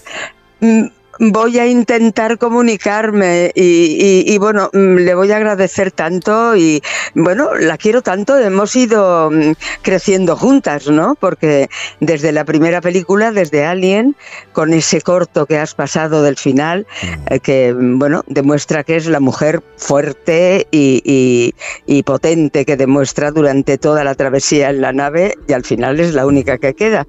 Y, bueno, ¿qué quieres que te diga? Estoy asombrada. Estoy asombrada y quizá eso, mm, bueno, quizá deberíamos dar más las gracias a la gente, ¿no? Quizá, quizá tendríamos que ser un poquito más, más sinceros, más cuando algo te ha gustado en cualquier cosa, Sí. darle gracias a esa persona que te ha ayudado. Y, y bueno, no sé, yo estoy muy contenta. Eh, se te ha escapado solamente una de sus películas, ¿no? Porque has sido, has doblado la voz de esta actriz norteamericana en todas las producciones que hemos visto aquí en nuestro país, pero una se te escapó. Una se me escapó, Gorilas en la niebla, Oh, wow. pero mira, feliz, sí, sí, feliz porque la dobló Rosa Guiñón, una gran profesional, mm, mi hermana, mm, podríamos decir, y, y bueno, pues eh, ya está, no, no, no pasa nada, no pasa nada. En este trabajo, pues ya lo sabes tú, mm, a veces corre prisa y si uno no puede lo hace el otro, o hacen unas pruebas y en aquella película consideran que le va mejor una voz que otra. Y bueno, no pasa nada, y menos con Rosa, que, que, que no nos importaba nada si ella hacía algo que yo había hecho o yo hacía algo que, que ella habitualmente hacía. O sea que, bueno, nada, alguna, alguna se escapa, porque, o bueno, o se dobla en Madrid, o ahora hay más facilidad, porque nos envían aquí el trabajo. Yo, tra- yo trabajo en Barcelona y bueno, hay más conexión por gracias a la técnica, que muchas gracias a la técnica que nos ayuda tanto y que, y que es estupenda. Yo a partir de ahora voy a decir gracias a todo el mundo. Eh, María Luisa, antes oíamos tu primera vez como actriz principal en una película. Eh, fue doblando a Sofía Loren en el CIB. Ahora nos un vas- susto. un su- eso te iba a decir, un susto, pero me han contado que pasado Bueno. el tiempo tú has vuelto, has visto varias veces esa película y te sientes muy orgullosa de ese primer trabajo. ¿Que no cambiarías nada? Sí. Puede ser. Bueno, o, sea, ahora lo haría diferente por descontado. Quizá mm, la llenaría más, pero porque es que yo era muy joven, tenía 20 años y aquel pedazo de mujer, eh, pues mm, la verdad es que cuando la veías en pantalla decías, madre mía, yo esto no lo lleno ni... ni... Pero bueno, pues eh, me ayudaron mucho, eh, se hizo en los estudios de la Metro Goldwyn Mayer, me ayudaron muchísimo, los compañeros fueron maravillosos y yo creo que salió adelante. Como tú has dicho, después la he visto en, la tele cuando la han vuelto a pasar y, bueno, pues... Bien, bien, mm, la hubiera hecho diferente posiblemente, pero, pero bien. Luego vamos a explicar. Y ya está. Luego vamos a explicar mm, qué vínculo tienes con alguien que se va a sentar aquí, de la radio, del equipo de Carlos Alsina, porque eh, tú empiezas en la radio, tú estás muy vinculada a la radio. Sí. Muy vinculada porque, bueno, yo empecé haciendo unos cursos en el Instituto del Teatro.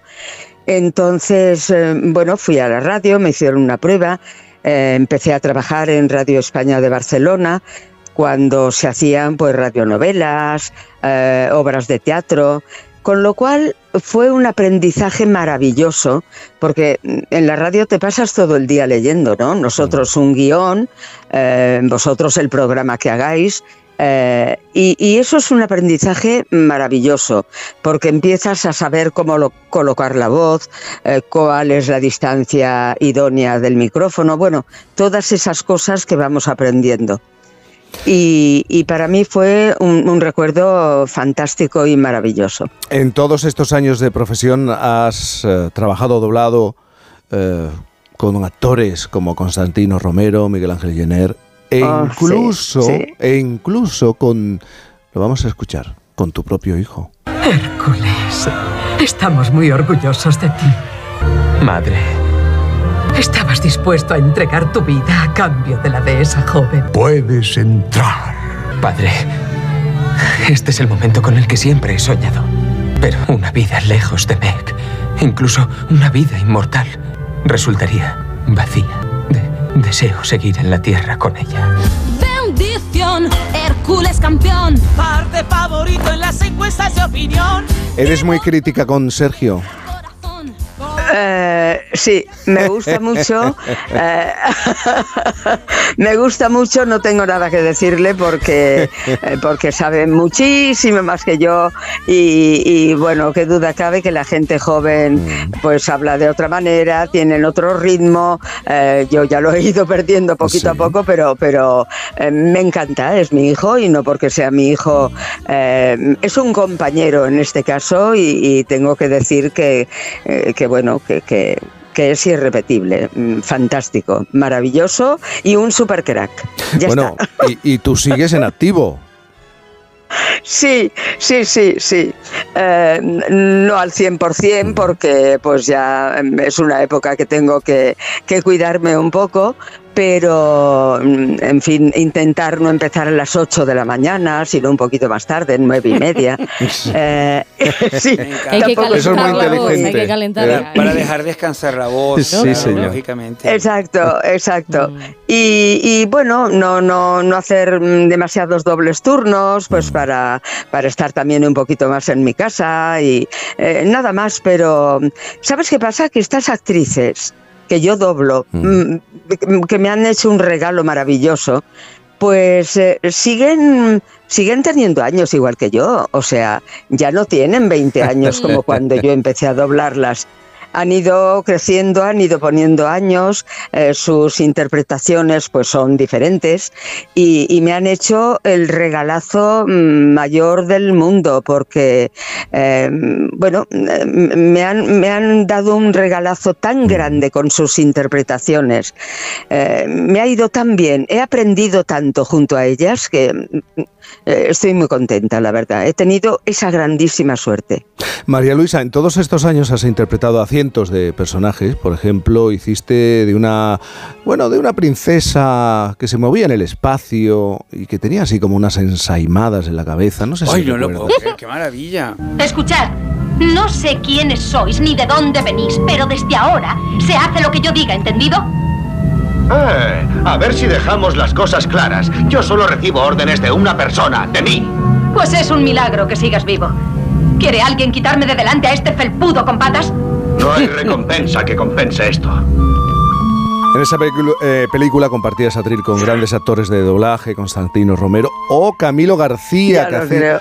que hacía la voz Ya de creo. Han Solo. Y con Camilo hiciste madre mía. una de las declaraciones de amor más recordadas por los fans de la saga. Eh, ¿Recuerdas? ¿Recuerdas? Vamos a oírla. Ah, claro, Ella- claro. ella claro. sabe de nuestras Bueno, la vamos a oír. ¿eh? Tú decías aquello de te quiero y Han Solo respondía lo sé. ¿Recuerdas cómo fue grabar con, eh, grabar con Camilo? Lo que sí sé es que, bueno, esa película la dirigió. No, es- esa me parece que no. No, Alien dirigió Camilo. Pero bueno, con Camilo, pues, eh, ¿qué te voy a decir? Es un gustazo trabajar con él, junto a él, porque es siempre decir, pues, qué bien lo haces, qué lección estás dando a todos los que estamos aquí. Pero de verdad, ¿eh? no lo digo mm, así porque sí.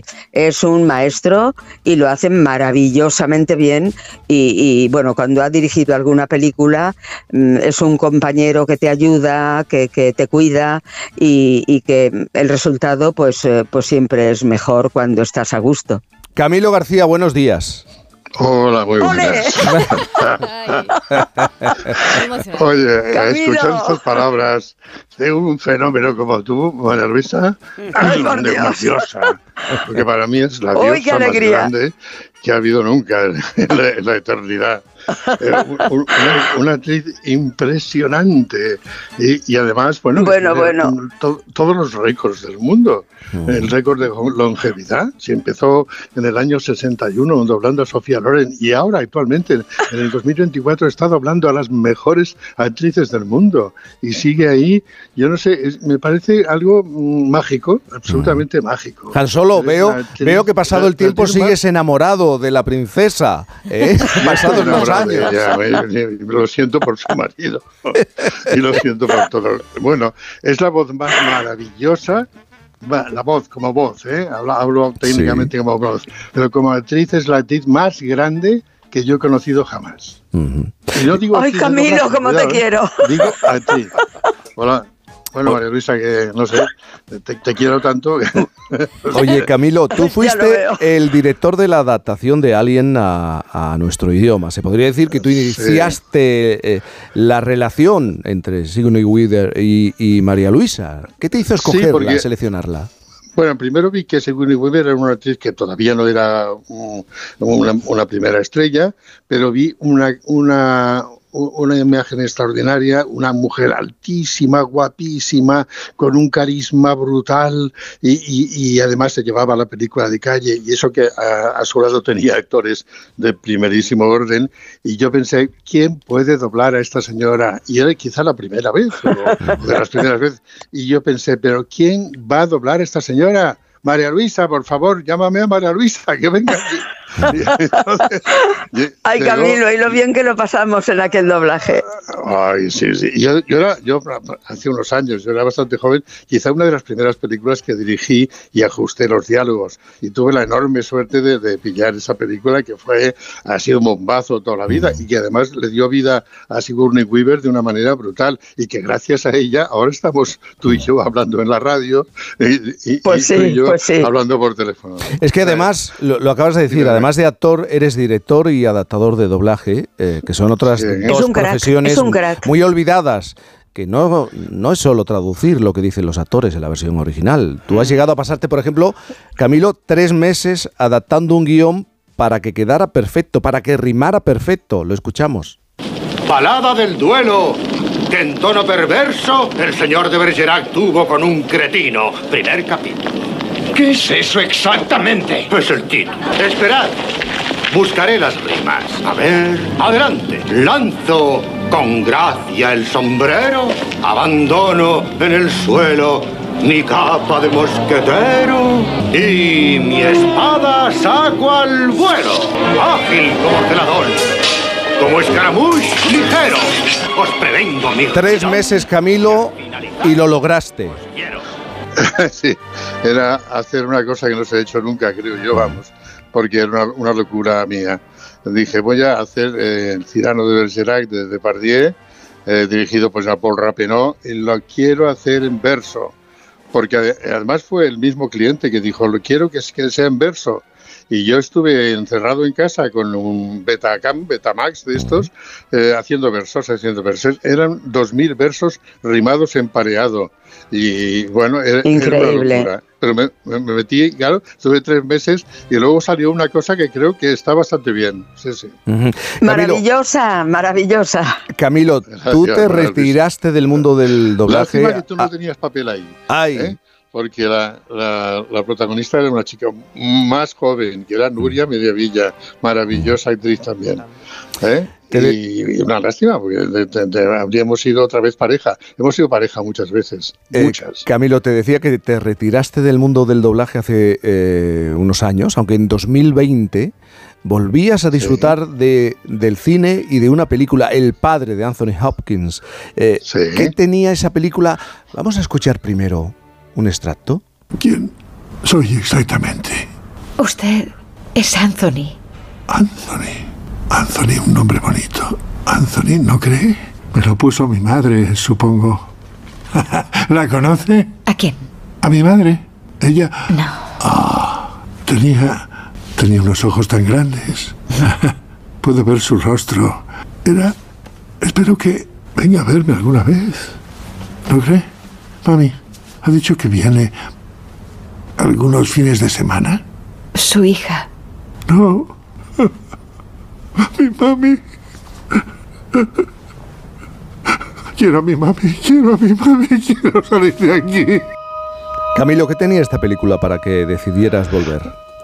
Bueno, era. mm, La verdad es que nunca me había ido, pero de repente apareció Anthony Hawkins, al que le estaba doblando prácticamente desde el silencio de los corderos. Y vi la película y pensé, bueno, esto no me lo puedo perder yo. Me la pasaron, me dijeron, ¿te atreves? Digo, no, no, no es que me atreva, es que quiero meterme otra vez con mi gran amigo Anthony Hawkins en algo extraordinario.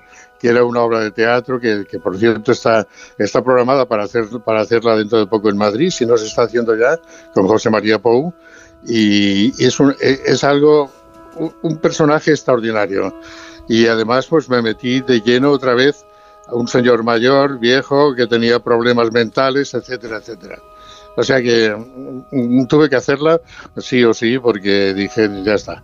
De todas maneras, yo sigo activo, ¿eh? Cuidado, es como María Luisa. María Luisa y yo somos, eh, no sé, como unos, unos extraños iconos que todavía trabajamos. Ahí estamos, Ella ahí más estamos. Que, ella más que yo. Bueno, Han Solo y la princesa Leia se han, se han reencontrado, se han reencontrado en Por fin los lunes. Camilo García y María Luisa Solá, muchísimas gracias por estar esta mañana con A nosotros. ti, Jaime, a Un ti beso un abrazo enorme a los dos. grande. Gracias. Camilo, que te quiero. Diego Fortea, no- no, no tiene suficiente con, con el programa de lunes a. con Alsina, de lunes a viernes? ¿Qué tal, Jaime Cantizano? Pues mira, no, esto es lo que tenemos los frikis de la radio. Que ¿Qué ya- tipo? De hecho, vivo al lado de la emisora. Esto no debería decirlo. ¿Pero si por qué haces eso? escuchando. ¿Por qué haces eso? Es el mayor error de un profesional. Vivir Al lado a los pocos, me- vamos, a pocos metros de la emisora. No, pero es muy bonito pues no chuparte los atascos, esos viajes en metro y al final bajo en tirolina, que- es algo que comento a los Ay, en compañeros. tirolina. ¿En Con tirolina? la ladera, sí. Ay, sí, maravilloso. Ahora me vas a explicar, me vas a hablar de esta adicción eh, tuya. Qué cosas. sí, Eh, es algo patológico, yo creo que es algo patológico, Sí, ¿no? sí, sí. Debe ser. Bueno, es que uno se va liando, fíjate, yo empecé en la radio sin tener muchos referentes de nada, pero digo, ostras, esto me va gustando, me va gustando, tengo que aprender quién hace esto bien. Y mira, pues, Pues en un momento vamos a hablar de Luis del Olmo, de protagonistas de Onda Cero, y vamos a hablar con Diego. Por fin, no es lunes. Con Cantizano. ¿Se acabó el fin de semana? Tranquilo, toma Ansiomet. Ansiomet con triptófano y asuaganda te ayuda en situaciones de estrés. Y ahora también Ansiomet Autoestima, de Pharma OTC. Así sabe el mundo con Lidl. Desde hoy auténticos sabores de Italia con Italiamo. Disfruta de la mejor selección de pizzas al horno de leña desde 2,49 y deliciosos postres italianos desde 1,79. No aplicable en Canarias. Lidl marca la diferencia. ¿Cansado? Revital. Tomando Revital por las mañanas recuperas tu energía, porque Revital contiene ginseng para cargarte las pilas y vitamina C para reducir el cansancio. Revital, de Pharma OTC. Con Chin Chin de Aflelu, llévate tu segundo par de gafas con cristales progresivos por solo un euro más. Y además, puedes pagar hasta en dos años sin intereses ni comisiones. Sí, tu segundo par de gafas progresivas por solo un euro más. No te lo pierdas. Ver condiciones.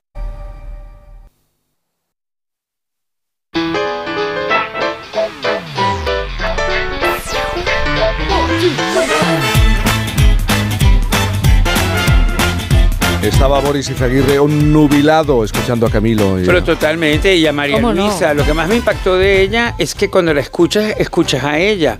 Y que realmente es la, es la- me imagino que es la importancia de una actriz que se convierte en esa actriz que está ahora. Oye, a María Luisa la hemos oído muchos años eh, en las películas, pero también en la radio. Sin ir más lejos, este lunes la hemos vuelto a oír como la voz de los... Este lunes, martes, fue el, el, El lunes, El lunes, el lunes, como la voz de los indicativos de uno de los programas más míticos de la radio de nuestro país. Protagonista, Luis del Olmo.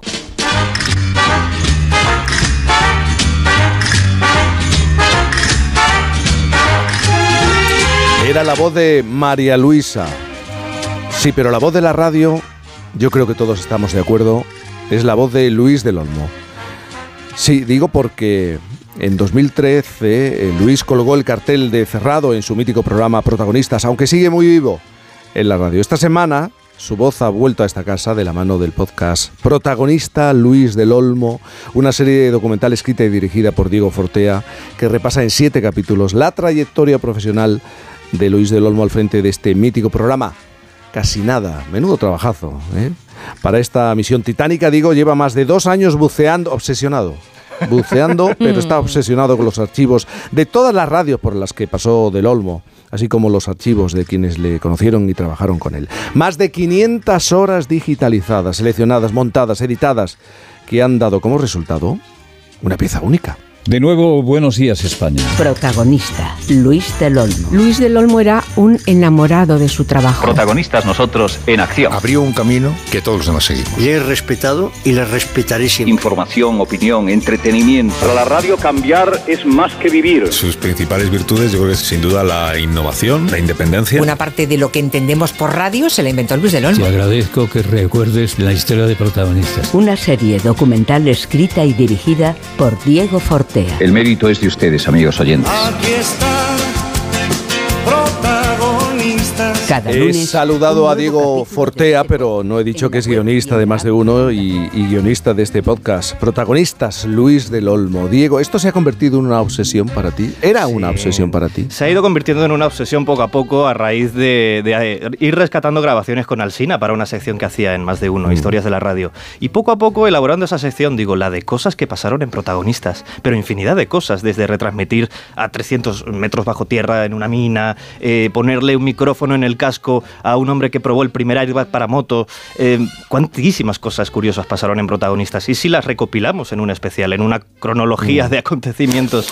Además es muy curioso porque tú nunca oíste a Luis del Olmo en directo, en su Nunca, programa nunca. en directo. De hecho, cuando él se retiró, que tú lo comentabas ahora, en el año 2013, 2013. yo ahí empezaba en la radio en mi pueblo y fíjate, no, no, no, no manejaba grandes referentes, no tenía eh, conocimiento sobre, sobre estos maestros de la radio, sí que sabía quiénes eran, pero nunca les había escuchado. Esto me ha ido viniendo pues aquí en Onda Cero, como tú decías, escarbando archivos, llenándome de, de polvo, pero es muy bonito, es muy bonito que podamos rendir homenaje a alguien como Luis, que nos abrió el camino, lo comentábamos ahora fuera de, de- de antena, eh, que nos ha abierto la estela del tipo de programas que seguimos haciendo a día de hoy en la radio y en la tele. Las tertulias, el humor, la intervención de los oyentes, la participación, todo eso, poco a poco, de manera muy intuitiva, lo fue integrando Luis del Olmo en protagonistas. ¿Y cómo se lo explicas a Luis? A Luis del Olmo se lo expliqué, fíjate, en Roda de Bará, en su Roda de Bará, que es su segunda residencia, ahí tiene una casita al lado del mar.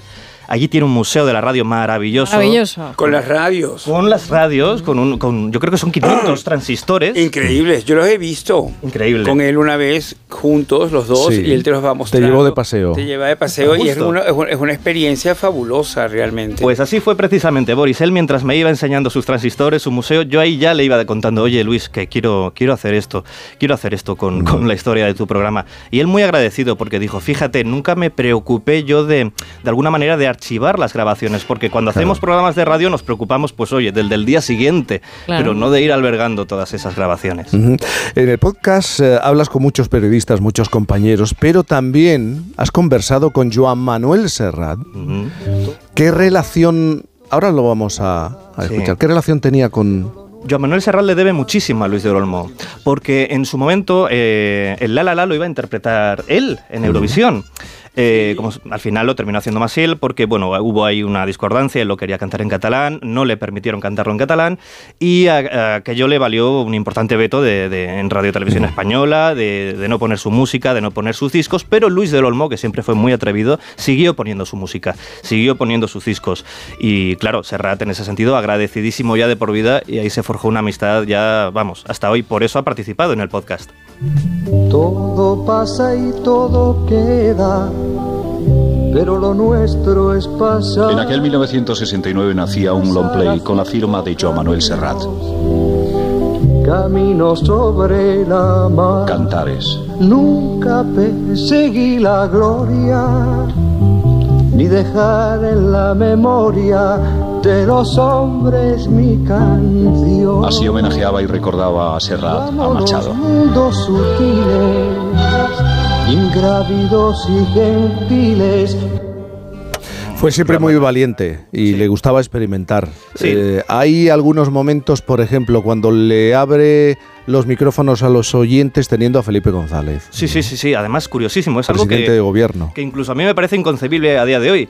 Ya sentar a un presidente del gobierno es muy difícil en un Es- estudio de radio, en según qué momentos. Sobre todo el actual que venga aquí, claro. Exacto. Y ya abrirle teléfonos para que la gente le diga de todo, como fue el caso de Felipe González, Sí. una señora, porque era un momento de paro, vamos, muy flagrante en España en ese momento, y, y que una señora con lágrimas le empiece a, a- a decirle de, a decirle de todo al presidente del gobierno y el presidente del gobierno con una templanza contestando a esa señora. Esas cosas pasaban en protagonistas. Este lunes se estrena el segundo capítulo. En los 70 también había un periodista de la radio que no se amilanaba ante la censura ni ante nada. Trabajaba en otro histórico programa de la radio, el Hora 25 de la cadena SER, con Manuel Martín Ferrand. Fenómeno en hora 25 del que se encarga José María García. Buenas noches. Buenas noches. Lo han conseguido.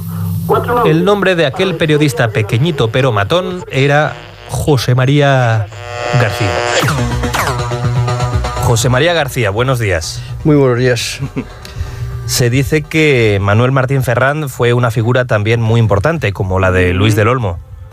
Pues evidentemente es posiblemente, y no me guía o conduce o preside el amiguismo, el hombre más importante, el hombre más trascendente que ha tenido la radio.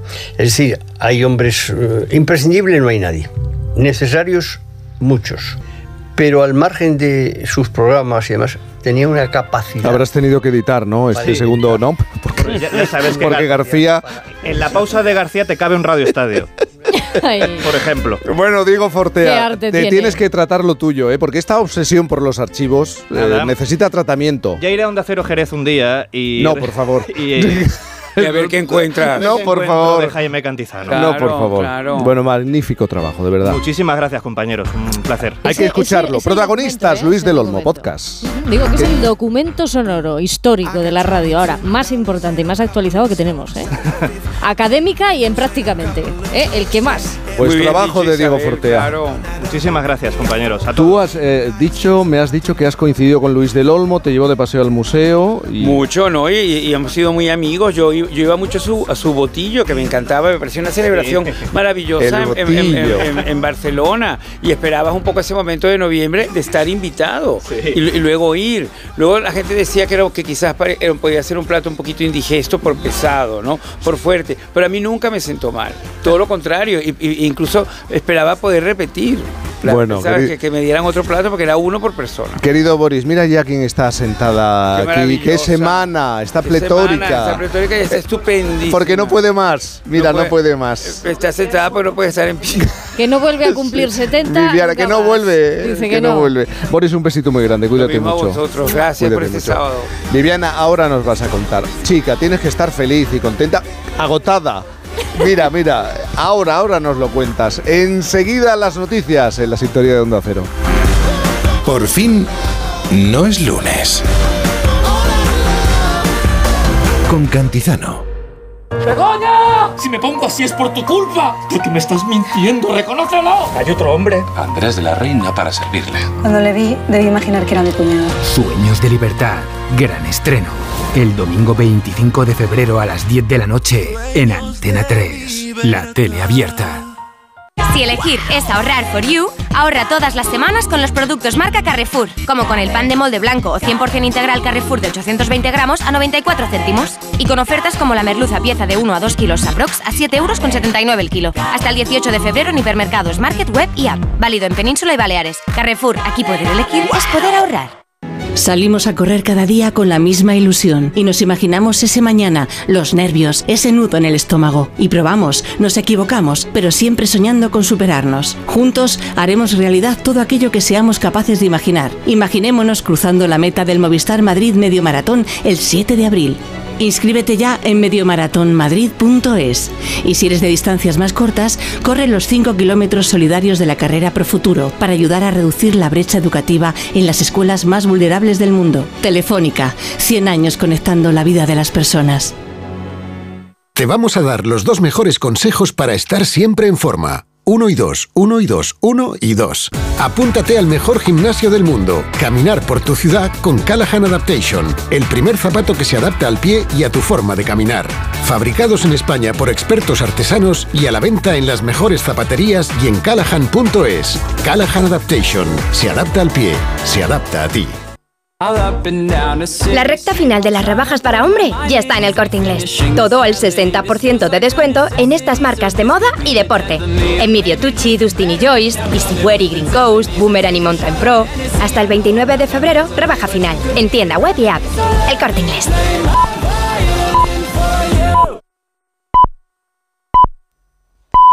Once de la mañana, bien, por fin no es lunes. Este domingo, Galicia decide. ¿Mantendrá el PP la mayoría absoluta o cambiará de manos el gobierno? ¿Qué repercusión nacional tendrán estas elecciones? Este domingo, especial elecciones gallegas en Onda Cero. A partir de las 9 de la noche, las claves del 18F con Carlos Alsina. Los posibles escenarios, las reacciones políticas, conexión con todos los puntos de interés y un exhaustivo análisis con un amplio equipo de colaboradores que valorarán la nueva etapa política que se abre. Y durante toda la jornada, en la web y la app de Onda Cero, la información actualizada minuto a minuto y el recuento en tiempo real. Este domingo, a las 9 de la noche, especial Elecciones Gallegas con Carlos Alsina. Te mereces esta radio. Onda Cero, tu radio. En Onda Cero.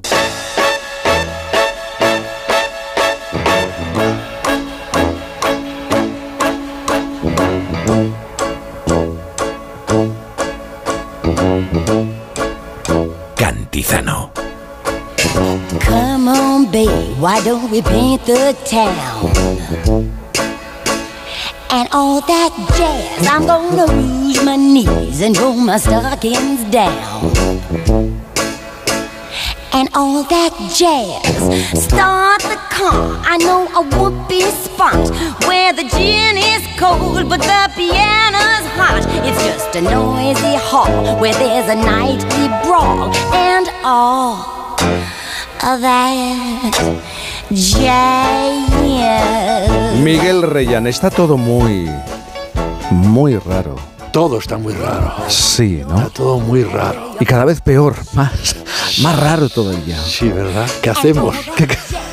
¿Cómo escapamos de esto, no? ¿Cómo escapamos de esto? ¿Cómo estás? Bien, no, no tan bien como usted porque son muy complicado, pero hago Sí. lo que puedo. Ah, Por cierto, ¿tú de dónde eres? Yo soy de Jerez. De la Ah, es verdad, de verdad. Ah, claro, te gusta el flamenco. antes. Claro que me gusta el flamenco. claro, ya sé que no tengo mucha pinta del sur, pero yo soy de. De verdad, de sí, verdad. sí, Pero cuando ¿Por qué? te ¿Por qué me lo preguntas? Porque antes has dicho, antes de que empezara esta parte, estaba hablando con Viviana de flamenco, de una señora Sí. que cantó flamenco en su fiesta. Y dije, ay, estupenda, no sé qué. Y me, yo, que a mí no se me va una, que tengo cara de Sí, idiota, pero me fijo no, mucho. cara de idiota no tienes. Sí, pero me, me jode la gente que se fíe de las apariencias. pero diga, a este le gusta el flamenco. ¿Y a, ti te sí. Gusta el flamenco, Isabel? Muchísimo. ¿De dónde eres? Yo, ¿de, de, de dónde? Nací en Madrid, pero origen asturiano. Mexicano, asturiano. ¿no? Es- ¿Quién es es ahí turco. en la El flamenco se ha quedado como algo residual que le gusta a poca gente. Viviana Fernández, buenos días. Buenos días. ¿Estás recuperada de lo tuyo? No, pues. No. ¿De tu cumpleaños? Estoy peora. Está peora. Estoy peora. Te cuento. eh, ha sido una catarata de emociones, pero desde luego yo no pienso cumplir más 70 años.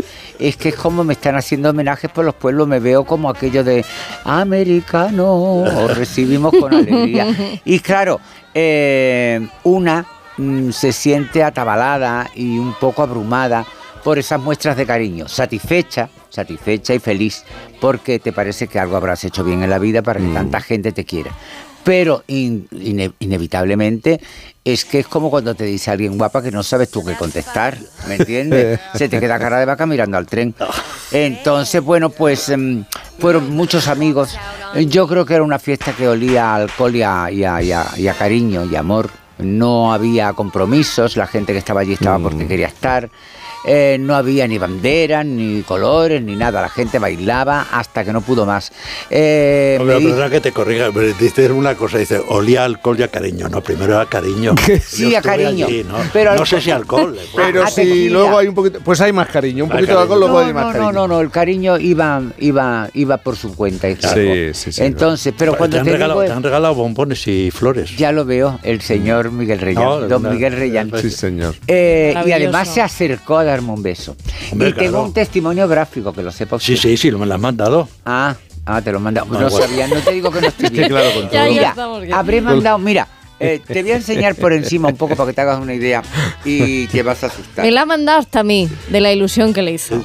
Porque sí, porque sabes Ese lo que beso, pasa. que además yo no Porque pude. entiendo que Miguel, eh, no- y sobre todo cuando tu pareja no quiere salir por la noche, bueno, yo le dije, oye, mira, yo estoy como Rosa, yo tampoco saldría. Lo que pasa es que era mi cumpleaños y no podía dejarlos tirados.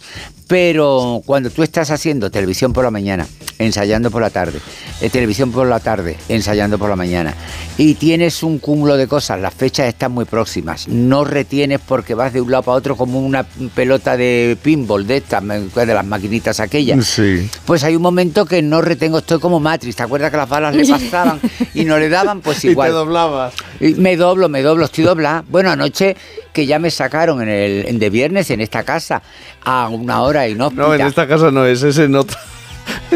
Ah, es en otra Ese casa. no- pues no- fíjate cómo estaré. Fíjate cómo estaré. Es que en no- otro grupo. Pero bueno, no pues- pasa nada. Bueno, pues fíjate cómo estaré, que no sé dónde estaba. Bueno, pues me caí, me pisé un vestido y me Eh, caí. eh. Ahora entiendo que por WhatsApp me manda la foto y dice, querido Damián. Es que, pero de verdad, es que si oyes mal textos Bélgica, había una película de François d'Orléac y de no sé cuánto, y yo ya no sé dónde estoy. Yo cuando voy a los sitios voy y me, como te coge un coche, te lleva, te trae, te eso, y me van depositando en los sitios. Fíjate, he dicho en esta casa, pues voy a ver en esta y en otra cualquiera. Mira, empecemos por el principio. Es decir, sitúate. Te llamas Viviana. Sí. Hasta ahí No, no, es lo único que recuerdo. Cuando me llama alguien Viviana me doy la vuelta. Pero a partir de ahí no tengo cabeza. No tengo Por eso la nivel. Tenemos que querer también. Por, por eso y otras muchas cosas. No, no, es que No, no, no no. estoy buena. De lo tuyo. Bueno, es que escúchate, yo después de esto voy a casa, como y me voy a ensayar. Y estoy hasta las Pues nueve de la entiendo noche. todo. Entonces, la semana que viene he hablado con todas las casas donde trabajo y ya no voy a decir la casa, la que sea. En la casa de Dios. Entonces, en donde esté trabajando he pedido por favor que me liberen toda la semana. Y me la han liberado. Pero eso significa que la semana siguiente tengo televisión todos los días. La gente va a decir, pero esta mujer-. Claro, van a decir, pero esta mujer no tiene nada que hacer en su casa. Pues sí, la mujer cuando llega a su casa, o mañana o tarde, ensaya. Y esta semana me la ha dejado porque hacemos foto de cartel, porque tenemos que, además... Bueno, y eh, te sabes los diálogos, además. para No me lo sé. Ah, estupendo. Eso es lo peor, porque la foto del cartel puedo mandar una aunque sea de carné, pero lo otro no. Oye, ¿me dejáis que os haga una pregunta? Porque mañana vamos a hablar con los oyentes, como siempre. Eh, le vamos a plantear una cuestión porque parece que está a punto. Es que no me gusta decir biopic. ¿eh? Documental de vida. Documental de vida del rey del pop. ¿eh? Va a salir dentro de poco. ¿Vale? Y queremos eh, preguntar por parecidos razonables. ¿A qué persona dicen que te pareces? ¿O a qué persona te gustaría parecerte?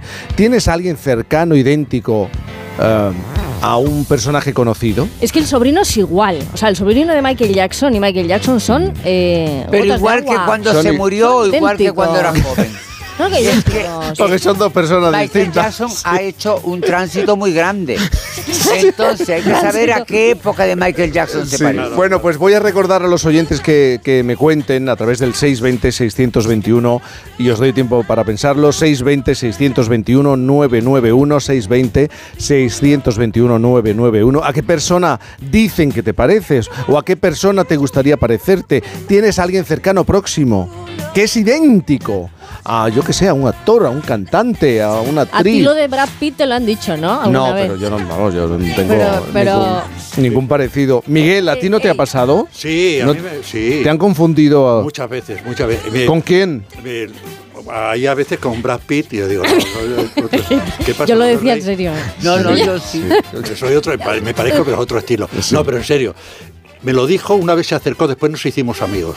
Ha fallecido, me dijo, hola, eh, Miguel Reyán, me llamo Alfredo, Alfredo Pérez Rubalcaba. He firmado, he firmado Ah, claro. autógrafos por ti. No Claro, digas. Lo entiendo. Qué gran es verdad, señor. es verdad. Sí. Es bueno, verdad. pues te voy a decir una cosa. Yo he firmado autógrafo por Norma Duval, por Bárbara Rey. Yo, con lo que quieran llamarme, me tengo que conformar. Hoy, Bárbara, qué bien te veo. Sí, Pero querida, son, parecieron razonables, altas, guapas, pero yo que firme uno como Pedro Ruiz, Ah, bueno. Pedro, y cualquiera desentiende a la señora, de- pero señora, no soy Pedro Ruiz, a mí me lo va a contar. Digo, pues nada, con mucho cariño. Cualquiera Pedro le discute, ¿no? No, no, no, no se puede discutir.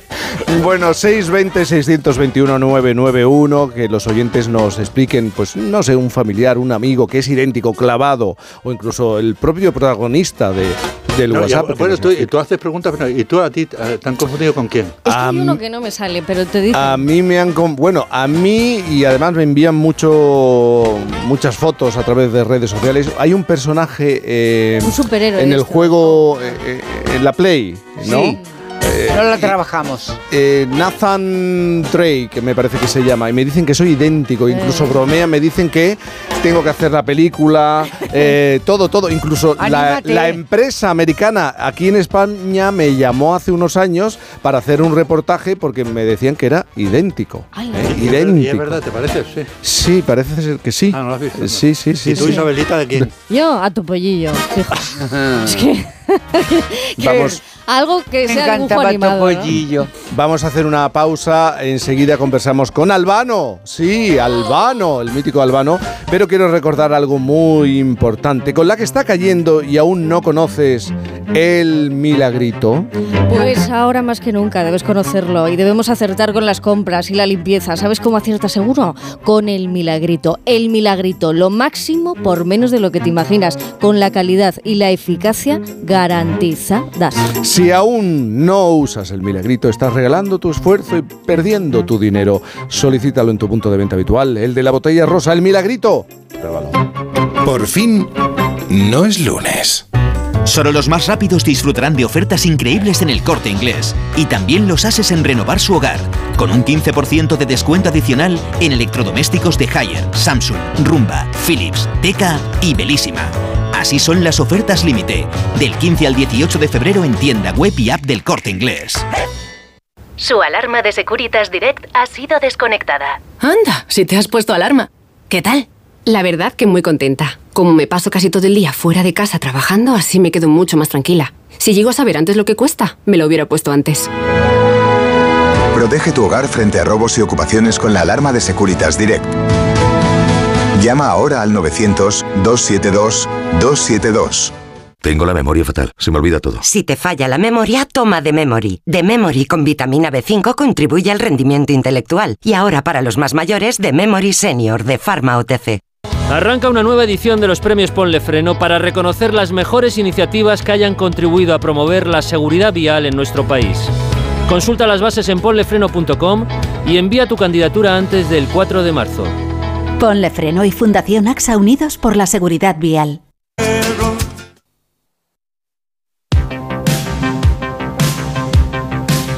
Por fin.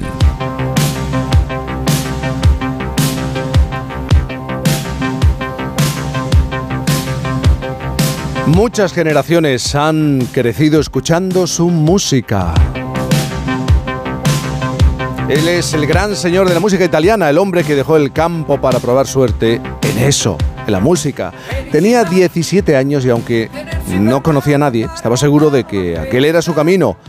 Y claro, no se equivocó. Formó pareja con Romina y juntos alcanzaron grandes éxitos. Se presentaron en dos ocasiones al Festival de Eurovisión y participaron numerosas veces en el Festival de San Remo.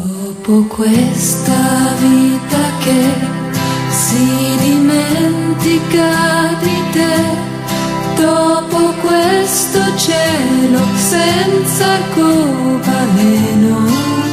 Hace casi 25 años tomó su camino, pero jamás abandonó su sueño cantar. Ahora a sus 80 y después de casi seis décadas en la carretera, en el escenario, Albano acumula una amplia colección de reconocimientos. 26 discos de oro, 8 de platino y más de 160, 160 millones de discos vendidos en todo el mundo.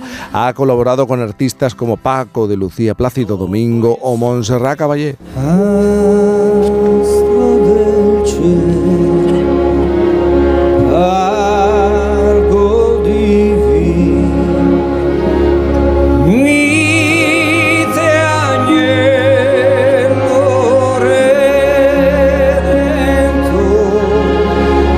Estos días Albano ha estado en nuestro país para presentar En la Mia Vita, la gira que le traerá de nuevo a España en el mes de marzo y que le llevará a Barcelona, a Madrid, a Valencia y a Coruña.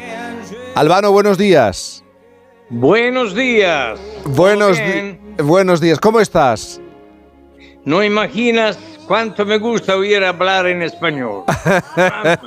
es un idioma que está en mi cabeza, en mi corazón y en mis palabras, en mis canciones también. Eh, ¿Cómo de español te ves siendo italiano? Me veo muy bien, claro que me veo muy bien. Y sobre todo cuando uno está enamorado de algo de importante, vive aún mejor. Yo estoy de, ver- de verdad muy, muy, muy enamorado desde siempre de España. Ujú. Con todos los que he hecho, con todos los conciertos, con toda la, la, mm, la- la- cultura española. Me ha gustado mucho desde siempre y aún me gusta a la grande. Albano, eh, ese joven que, que trabajaba en el campo y que soñaba dedicarse a la Mira, yo, música. sí. yo no, no trabajaba solo en el campo, yo tenía dos trabajos. Uno en el campo en los días libres y el otro en la escuela, porque me faltan dos años para ser maestro de escuela. Ah. eh, por la elemental. Pero ya en aquella época fue el 58, eh, 59, estaba el grande Domenico Modugno, Sí. que, que era un, hombre que vivía a dos kilómetros de mi casa y mi, mi- mi cabeza empezó a cambiar de dirección. No escuela, no campaña, ma música, música y música. Y tenía razón.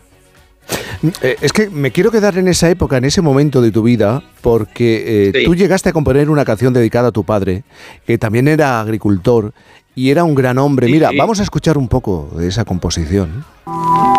La mattina è già arriata, l'ulietto all'assare, e forse nascere, cuscia busca mille lire, subra la bicicletta.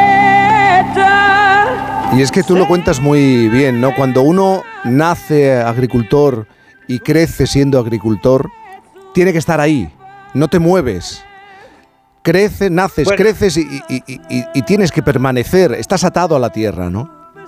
Exactamente, pero mi vida fue un poquito rara en aquel...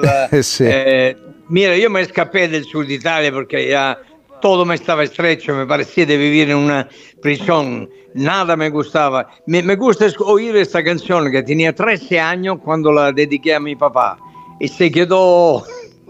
se- eh, que- te- quería tener tiempo para eh, hacer la traducción de esta canción, es muy interesante. Bueno, yo mm, cuando me he dado cuenta que la tierra y el campo y eh, sobre, sobre todo vivir en un pueblecito eh, ya no podía más, me marché. Y empezó mi nueva vida. Era como cortar el cordón umbilical. eh, Albano nació en el 1961 en aquel de Milano, en el mayo, el 5 de mayo. Que es cuando empieza, por así decirlo, tu carrera musical, ¿no? Como artista. Exactamente, buscaba la, la manera. Mis primeros pasos fueron con Adriano Celentano, dos años con él. Después mi productor eh, me dijo, tenemos que marcharnos de aquí y pasamos a la EMI, que era una gran casa discográfica en aquellos tiempos. Y fue, después de dos años, número uno con la canción En el Sol. Yo, yo he sido el primero en Italia a cantar el blues.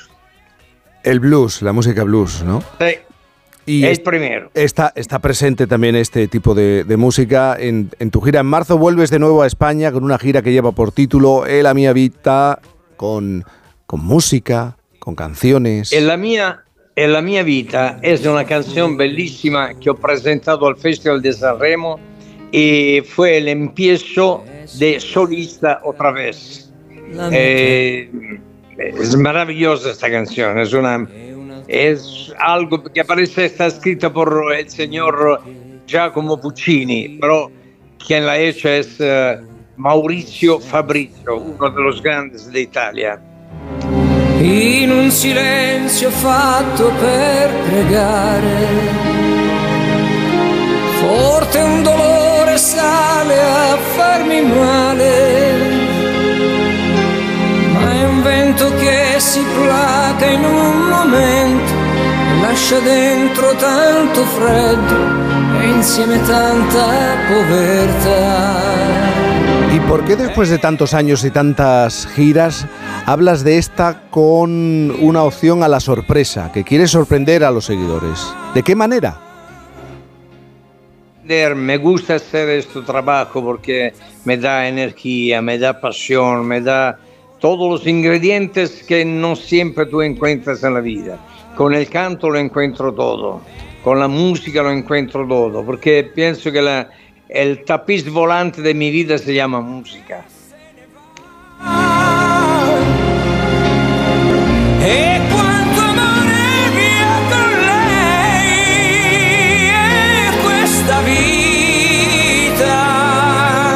Albano, te tengo que, que decir que en esta hora, eh, en nuestro Sí. programa, tenemos dos, a dos colaboradores muy conocidos de nuestro país, muy queridos.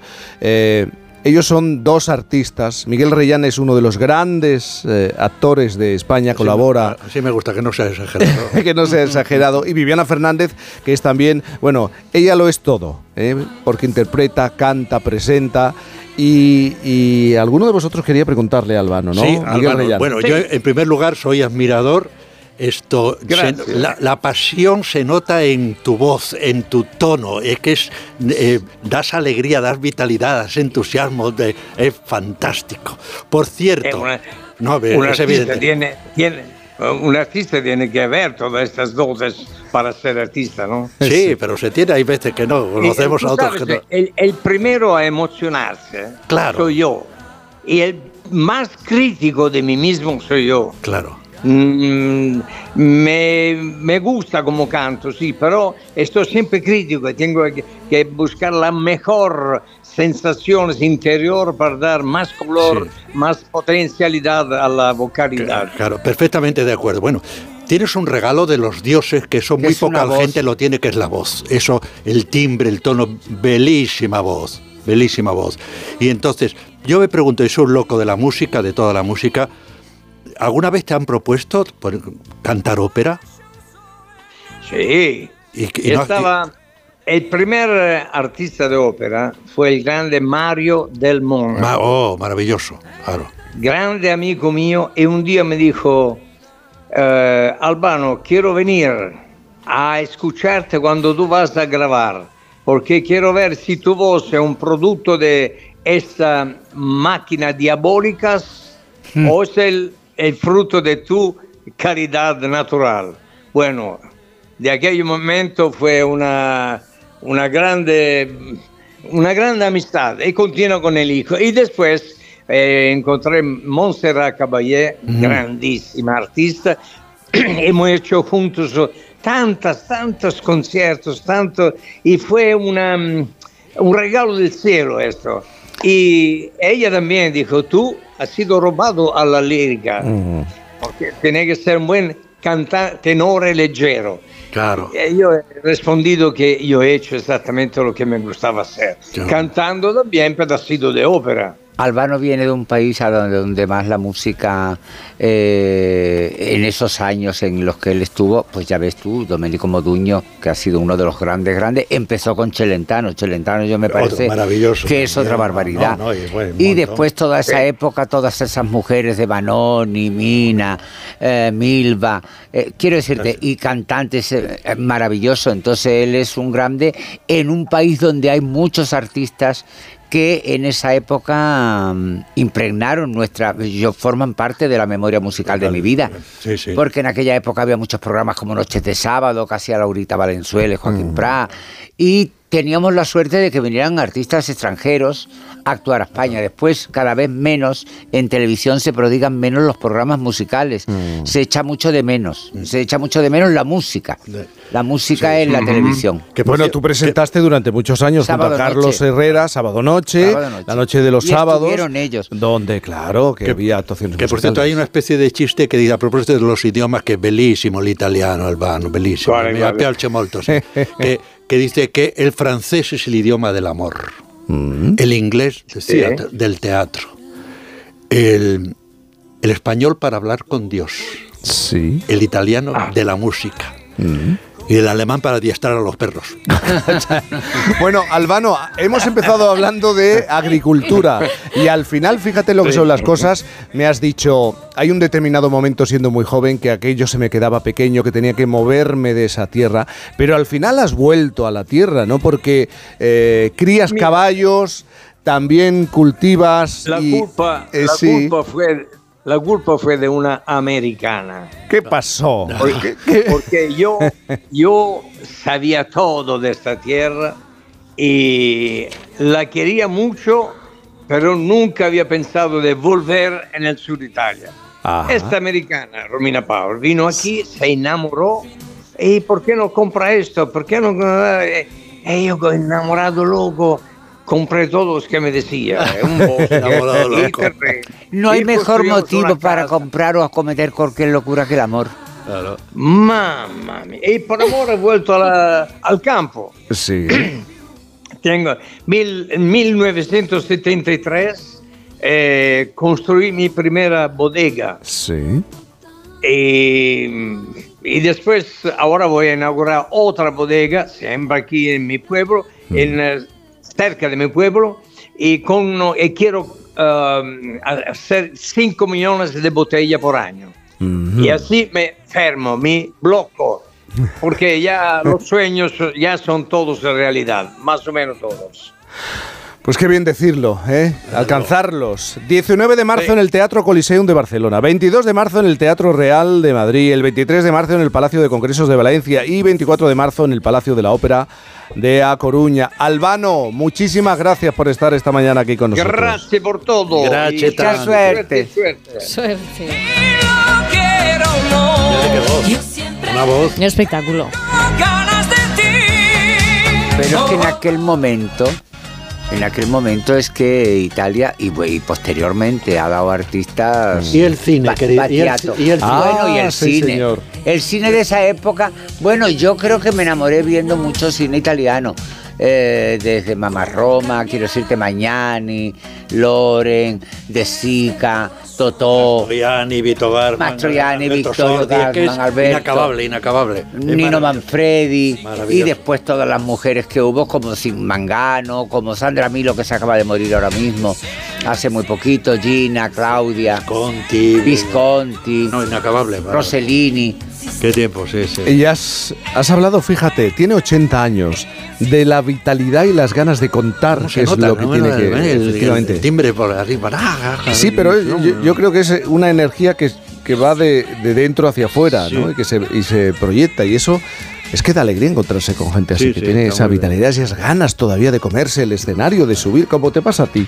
¿Eh? Como te pasa a ti, de subirte al escenario, de hacerte no sé cuántos kilómetros. Cosa, por ejemplo, que no te pasa a ti, que estás casi quieto, te vas a tu casa y no haces nada, o a Viviana, que tampoco hace nada, y O a Isabelita, Isabel. que tampoco hace nada. ¿A qué menos? Venga ya. Bueno, hacemos una pausa en Por fin los lunes. Por fin no es lunes. Cuando Berta abrió su paquete de Amazon, se le aceleró el corazón. Pantalla LCD y seguimiento de la frecuencia cardíaca. La pulsera de actividad se clasificó en su corazón por su calidad y su precio. Cinco estrellas de Berta. Productos estrella a precios estrella. Empieza a buscar en Amazon hoy mismo. En Alquiler Seguro sabemos que cada cliente es único. Por eso estamos orgullosos de ser la primera empresa del sector en recibir la certificación AENOR de compromiso con las personas mayores. Horario preferente, más de 50 oficinas a tu disposición, gestores especializados y mucho más para que la edad no sea un obstáculo en tu alquiler. Alquiler Seguro, la revolución del alquiler. La vida es como un libro y cada capítulo es una nueva oportunidad de empezar de cero y vivir algo que nunca hubieras imaginado. Sea cual sea tu próximo capítulo, lo importante es que lo hagas realidad. Porque dentro de una vida hay muchas vidas y en Cofidis llevamos 30 años ayudándote a vivirlas todas. Entra en cofidis.es y cuenta con nosotros. El ser humano ha desarrollado la inteligencia artificial, pero sacar las legumbres cocidas del tarro nos sigue costando. Hasta ahora, con el nuevo tarro ancho de Legumbres Luengo todo es más fácil. Salen intactas muy rápido y con su sabor único. Legumbres Luengo, la nueva pasta. Contratar la luz con Repsol, ahorrar en tus repostajes. Contratar la luz con Repsol, ahorrar en tus repostajes. Contratar la luz con Repsol. ¿Pero ahorrar- qué estás haciendo? Contratar la luz con Repsol. Porque ahorro 20 céntimos por litro en cada repostaje durante 12 meses pagando con Wilet. Contrata la luz con Repsol en el 950 52 50 o en Repsol.es y enciende tu ahorro. ¿Cansado? Revital. Tomando Revital por las mañanas recuperas tu energía, porque Revital contiene ginseng para cargarte las pilas y vitamina C para reducir el cansancio. Revital, de Pharma OTC. Qué bien te viene la financiación total para clientes con tarjeta El Corte Inglés. Financia tus compras hasta en 12 meses en electrónica, electrodomésticos, deportes, moda, hogar y mucho más. Hasta el miércoles 21 de febrero, financiación total del Corte Inglés en tienda web y app. Por compras superiores a 200 euros, financiación ofrecida por Financiera El Corte Inglés y sujeta a su aprobación. Consulta condiciones y exclusiones en elcorteingles.es. En cofidis.es puedes solicitar financiación 100% online y sin cambiar de banco. O llámanos al 900 84 12 15. Cofidis, cuenta con nosotros.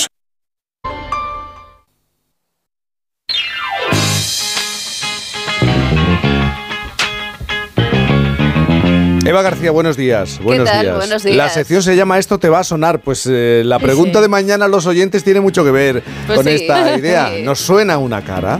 ¿A qué persona dices eh, o dicen que te pareces? ¿Tienes a alguien cercano idéntico a alguien muy conocido? ¿O a qué persona te gustaría parecerte y te vas acercando al- a su figura, a su, a su imagen? Eh, tengo que saludar a Cristina. Cristina, buenos días. Hola, buenos días. Jaime. Buenos días, Cristina. Estabas escuchando el programa, estabas escuchando a Isabel, estabas escuchando a Viviana, estabas escuchando a, a Miguel. Sí. ¿Y qué tienes que decir de parecidos razonables? Pues que yo tengo un tío que es exactamente igual que Miguel. Anda. Igual que Miguel Reyán. Pobrecito mío. Pero, pero se lo dicen, se, lo Sí, dicen. bueno, ¿eh? de hecho, sí, de hecho, eh, a ver, eh, va por la, eh, vamos, en varias ocasiones ha ido por la calle y se lo han dicho, pero es que también le ha pasado lo mismo que a Miguel, que en alguna ocasión le han dicho, cuando vivía el hombre, le, le decían, mira Rubalcaba. También. y le pasa, porque es que se parece mucho. mucho, mucho. Además es que, bueno, mi tío es una persona maravillosa, es una Claro. de las mejores personas del mundo. Sí. Y, y es que cuando veo a Miguel, es que como tiene el mismo talante, digo, sí que tienen que ser iguales hasta de, de, de, de carácter. Bueno, Miguel, cuando, cuando estés, eh, cuando no puedas ir a determinado evento o hacer una representación, tendrías un doble. Claro, ¿cómo, cómo se llama? ¿Quién es, ¿Quién es tu cuñado, tu primo? ¿Qué es? ¿Quién es? No, es mi tío, tío. es mi Tu tío, tío. tu tío, es ¿cómo se llama? tío, ¿Cómo se llama? José María. José se llama José María. Eh, Oye, Se- va- te intercambio el teléfono y nos ponemos José María de acuerdo y yo que vamos a hacer alguna faena por ahí. Es que, es que de verdad que, que, que cuando lo habéis dicho digo, jolín, pues es que mejor imposible. Bueno, y además tienen, mira, si tienen el mismo talante, es que es, es buen sí, tipo. Sí, de verdad. eh, buen tipo. Efectivamente, yo, vamos, es que eh, es eso, cuando les cuando le veo en la televisión, que siempre le digo, mira, mi tío, eh, luego es ¿Tiene verdad que siempre digo lo mismo, que, que tiene la misma, que parece una, una maravillosa persona y mi tío es que lo es. Bueno, Cristina, muchísimas gracias por jugar Miguel con también. nosotros. Pues ¿eh? saluda, salúdame a, José Ma- a, a mi primo José María. A, tu- a mi copia. A mi copia. Saluda a la copia de Miguel copia Bueno. Bueno, gracias luego, y muy buenos días. Mañana hablamos con los oyentes 620 621 991 que nos envíen su nota de voz. ¿A qué persona dicen que te pareces? ¿O tienes a alguien cercano que, por ejemplo, se parece a Miguel Reyán, a Viviana? ¿Eh? No, pero tengo que aclarar algo y lo siento por José María Cristina, por si me estás soñando todavía. Debemos ser bastante vulgares, calvo, con gafas y con barba. Mi padre decía, te he visto en el metro, papá, no he ido en el No. metro. Yo, sí, que estaba ahí, que me has hecho así y no te he hecho, no te he hecho caso, que no, que no. Que... Bueno, como cada semana Eva García echa mano de la fonoteca para rescatar un sonido y decirnos aquello de esto te va a sonar. Hoy creo que la historia tiene que ver con un divorcio. Bueno, yo diría que más que con un divorcio, tiene que ver con una ruptura.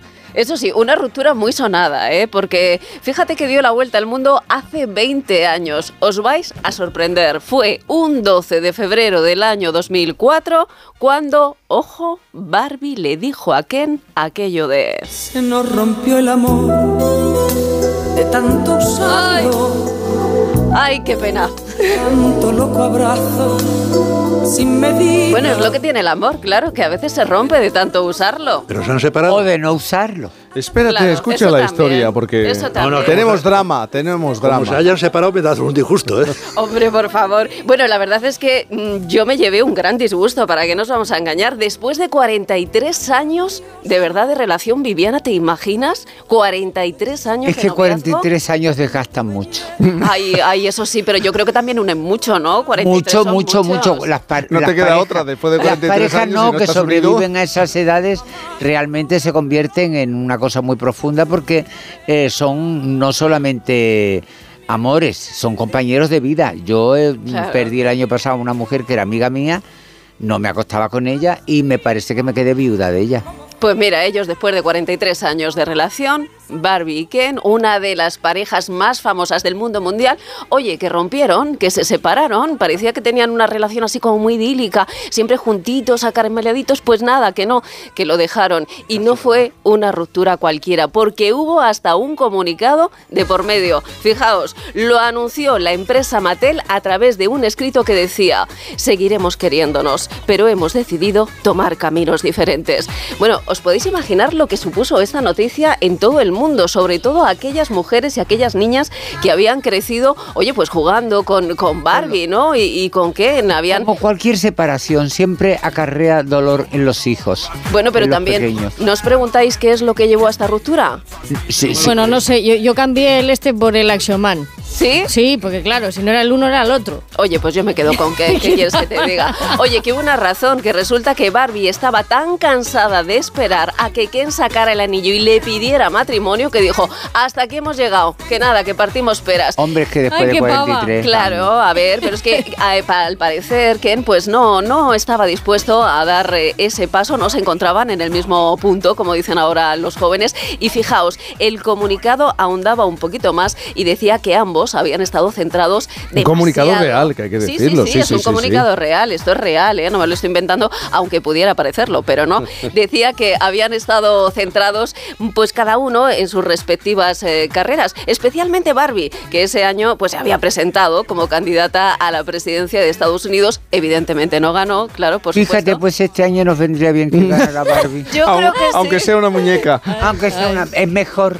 Oye, que lo mismo lo hacía mejor aunque fuese una muñeca. Bueno, no le va a costar mucho. Claro, ¿y qué es lo que hizo Barbie para alejarse del ruido mediático tras su ruptura? Pues lo que hacen las grandes estrellas de Hollywood, marcharse a California e instalarse en su mansión de Malibu. Pero también se especuló que la verdadera razón de esta ruptura tendría que ver con terceras personas. Bueno, eso es lo que se dijo, Jaime, pero vete tú El a saber. ¿eh? Vamos a ver. Se comentó que Barbie podía haber tenido, bueno, pues un affair con otro apuesto caballero, pero claro, es que eso solo fue un...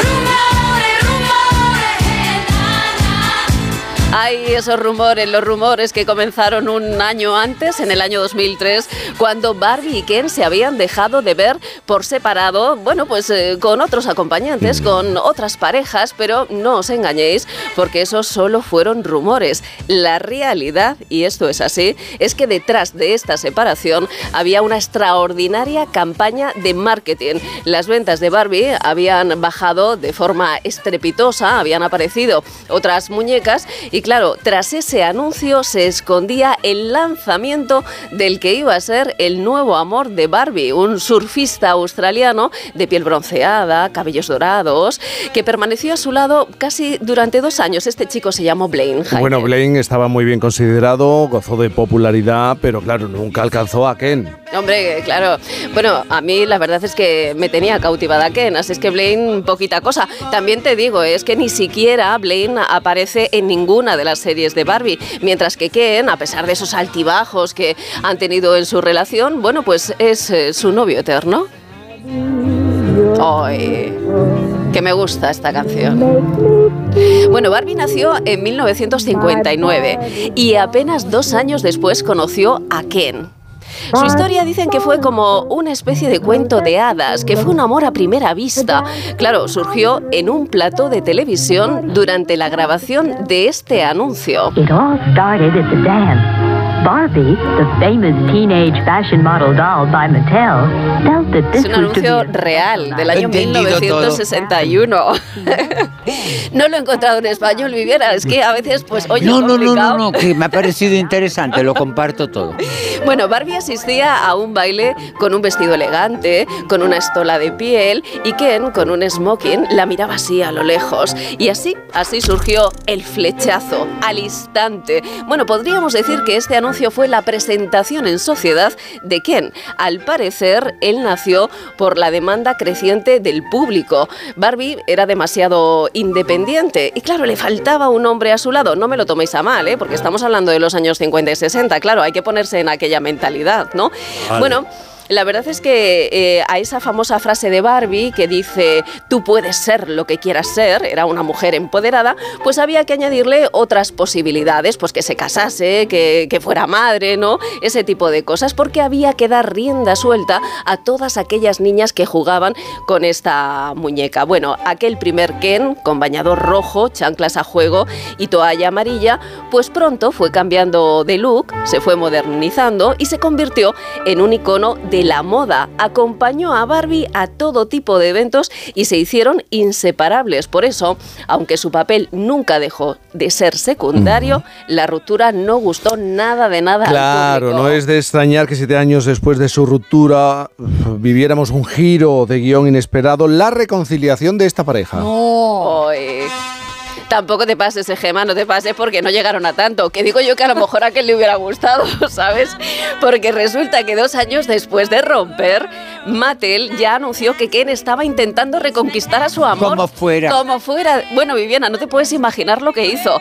Resulta que le mandaba mensajes a través de las vallas publicitarias de Nueva York, de Los Ángeles, donde se podían leer mensajes como Barbie, puede que seamos de plástico, pero nuestro amor es real. Así es que Ken hizo todo lo posible. Bueno, utilizó hasta pastelitos personalizados y ojo que le funcionó, ¿eh? Vaya si le funcionó, porque Barbie y Ken se dieron una segunda oportunidad después de reunirse en Toy Story 3. Hola, soy Ken.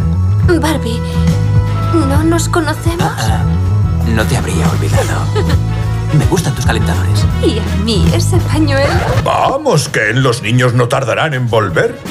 Bueno, el 14 de febrero de 2011 la pareja retomó la relación. La razón es que, claro, se echaban muchísimo de menos después de tanto tiempo. Ese día Barbie incluso escribió en su cuenta de Facebook que su corazón aún latían por Ken. Pero tengo que deciros una cosa, y es que la pasión les duró bien poquito porque como reza la frase promocional de la última película, Barbie lo es todo mientras que Ken solo es Ken. Es que no sé quién soy sin ti. ¿Eres Ken? Pero es Barbie y Ken. No solamente Ken. Por eso me crearon. Solo existo. Bajo la calidez de tu mirada. Sin ella, solo soy un rubio más que no sabe hacer un mortal. Bueno, Jaime, ya muy brevemente y muy rápidamente, solo decirte que ahora mismo Barbie y Ken solo son buenos amigos, Ah. pero nada más. Así es que que Ken se vaya haciendo la idea porque su papel es de secundario. Oye, y ahora mucha atención porque ya conocemos la. Gracias, Eva, ¿eh? Ya conocemos la fecha de estreno de la nueva superproducción de Antena 3, Sueños de Libertad. El domingo 25 de febrero, gran estreno de Sueños de Libertad a las 10 de la noche en Antena 3. Prepárate para disfrutar de esta increíble serie que nos va a enganchar de principio a fin. El domingo 25 de febrero, no te pierdas el gran estreno de Sueños de Libertad a las 10 de la noche en Antena 3. Por fin, no es lunes. Qué bien te viene la financiación total para clientes con tarjeta El Corte Inglés. Financia tus compras hasta en 12 meses en electrónica, electrodomésticos, deportes, moda, hogar y mucho más. Hasta el miércoles 21 de febrero, financiación total del Corte Inglés en tienda web y app. Por compras superiores a 200 euros, financiación ofrecida por Financiera El Corte Inglés y sujeta a su aprobación. Consulta condiciones y exclusiones en elcorteinglés.es. Con Chin Chin de Aflelu, llévate tu segundo par de gafas con cristales progresivos por solo un euro más. Y además, puedes pagar hasta en dos años sin intereses ni comisiones. Sí, tu segundo par de gafas progresivas por solo un euro más. No te lo pierdas. Ver condiciones. Es hora de que esta empresa funcione como lo que es, una empresa familiar. Yo no me he partido el lomo por esta empresa para que ahora venga mi hermano a vivir del cuento. Pero es tu hermano Jesús. Ha habido un derrumbe en la fábrica. Vuestro padre está herido. Si algo le pasa a padre, sería lo que siempre has querido ser, ¿no? Sueños de libertad. Gran estreno. El domingo 25 de febrero a las 10 de la noche en Antena 3. La tele abierta. Su alarma de Securitas Direct ha sido desconectada. Anda, si te has puesto alarma. ¿Qué tal? La verdad que muy contenta. Como me paso casi todo el día fuera de casa trabajando, así me quedo mucho más tranquila. Si llego a saber antes lo que cuesta, me lo hubiera puesto antes. Protege tu hogar frente a robos y ocupaciones con la alarma de Securitas Direct. Llama ahora al 900-272-272. Bienvenidos a otra dimensión de cruceros con Royal Caribbean y Viajes El Corte Inglés. Aprovecha la salida desde Barcelona del barco más grande de Europa, Oasis of the Seas. Reserva con hasta 300 euros de descuento, niños gratis y los mejores espectáculos incluidos. Consulta las condiciones de tu crucero Royal Caribbean en Viajes El Corte Inglés. Si elegir es ahorrar for you, ahorra todas las semanas con los productos marca Carrefour, como con el pan de molde blanco o 100% integral Carrefour de 820 gramos a 94 céntimos. Y con ofertas como la merluza pieza de 1 a 2 kilos aprox a 7 euros con 79 el kilo. Hasta el 18 de febrero en hipermercados, market, web y app. Válido en Península y Baleares. Carrefour, aquí poder elegir es poder ahorrar. La vida es como un libro y cada capítulo es una nueva oportunidad de empezar de cero y vivir algo que nunca hubieras imaginado. Sea cual sea tu próximo capítulo, lo importante es que lo hagas realidad. Porque dentro de una vida hay muchas vidas y en Cofidis llevamos 30 años ayudándote a vivirlas todas. Entra en cofidis.es y cuenta con nosotros. En CaixaBank sabemos lo importante que es tener a alguien cerca, en la isla más remota del mundo y aquí, cerca de ti. Por eso estamos presentes en más de 2.000 municipios para promover la economía rural. Impulsamos el empleo de los jóvenes con la formación profesional dual y apoyamos a los emprendedores con más de 100.000 microcréditos al año. CaixaBank, tú y yo, nosotros. A ver esa foto, decir patata. ¡Hijolusa! Es que decir patata es decir hijolusa. Entre nuestra gran variedad encontrarás la patata perfecta para tu plato, siempre con la misma calidad. Patatas hijolusa. Empresa colaboradora del Plan 2030 de apoyo al deporte de base. ¿Cansado? Revital. Tomando Revital por las mañanas recuperas tu energía, porque Revital contiene ginseng para cargarte las pilas y vitamina C para reducir el cansancio. Revital, de Pharma OTC. Solo los más rápidos disfrutarán de ofertas increíbles en el corte inglés. Y también los fotógrafos más avispados, con un 15% de descuento en la marca Nikon. Así son las ofertas límite, del 15 al 18 de febrero en tienda web y app del corte inglés. En cofidis.es puedes solicitar financiación 100% online y sin cambiar de banco. O llámanos al 900 84 12 15. Cofidis, cuenta con nosotros. Por un beso tuyo, contigo me voy, no me lo pregunto. Si me permitís, eh, hay que dedicar un tiempo a una triste noticia, el fallecimiento del eh, médico y comunicador Bartolomé Beltrán. Formó parte del equipo fundador de Antena 3 Televisión cuando comenzaron a emitir las cadenas privadas. En esta casa se emitieron diversos formatos como Viva la Salud, Viva la Vida y En Buenas Manos. Además también era el director de Prevención y Servicios Médicos de A3 Media. Fue pionero junto a Ramón Sánchez Ocaña en la divulgación de asuntos sanitarios de salud a través de diferentes programas de éxito, tanto en la radio como en televisión, y marcó un antes y después en este tipo de formatos que más tarde, eh, más tarde otros replicaron. Su último trabajo en televisión fue ¿Qué me pasa, doctor? Programa que dirigía y presentaba los domingos en La Sexta. También oíamos su voz aquí en Onda Cero Radio. Un abrazo grandísimo a toda la familia en esta despedida del doctor Bartolomé, Bartolomé Beltrán. Utilizaba, utilizaba además esta sintonía en su programa, esta canción para despedir el, el, programa. Nosotros nos acercamos peligrosamente ya a las 12 del mediodía, las 11 en Canarias. Tenemos que marcharnos para volver mañana. Viviana Fernández termina la semana, casi termina no la semana termino. de celebración. Yo soy punto y seguido. Punto y seguido. No hay aparte, qué pena. Un beso enorme. Oh, qué suerte. Un beso enorme, querida. Gracias, os quiero. Miguel Reyán, también a ti. ¿También a mí qué? También, beso enorme y abrazo, ya lo sabes. Espachurrao. Espachurrao. Isabel Lobo, nos tenemos que ir. Ya. ¿Qué quieres más? No, no, no, no. Yo, yo, yo Oye, voy, a me vais echarme, a matar. voy a echarme unas flores, Sí. que son muy bonitas. Échate unas flores y un cocido por encima. Abrazo, que ondulado. bien. Ahora las noticias y gente viajera. A disfrutar del sábado, a comerse el sábado, a comerse la vida. A todos y a todas. Adiós, adiós, adiós, adiós. Jaime Cantizano.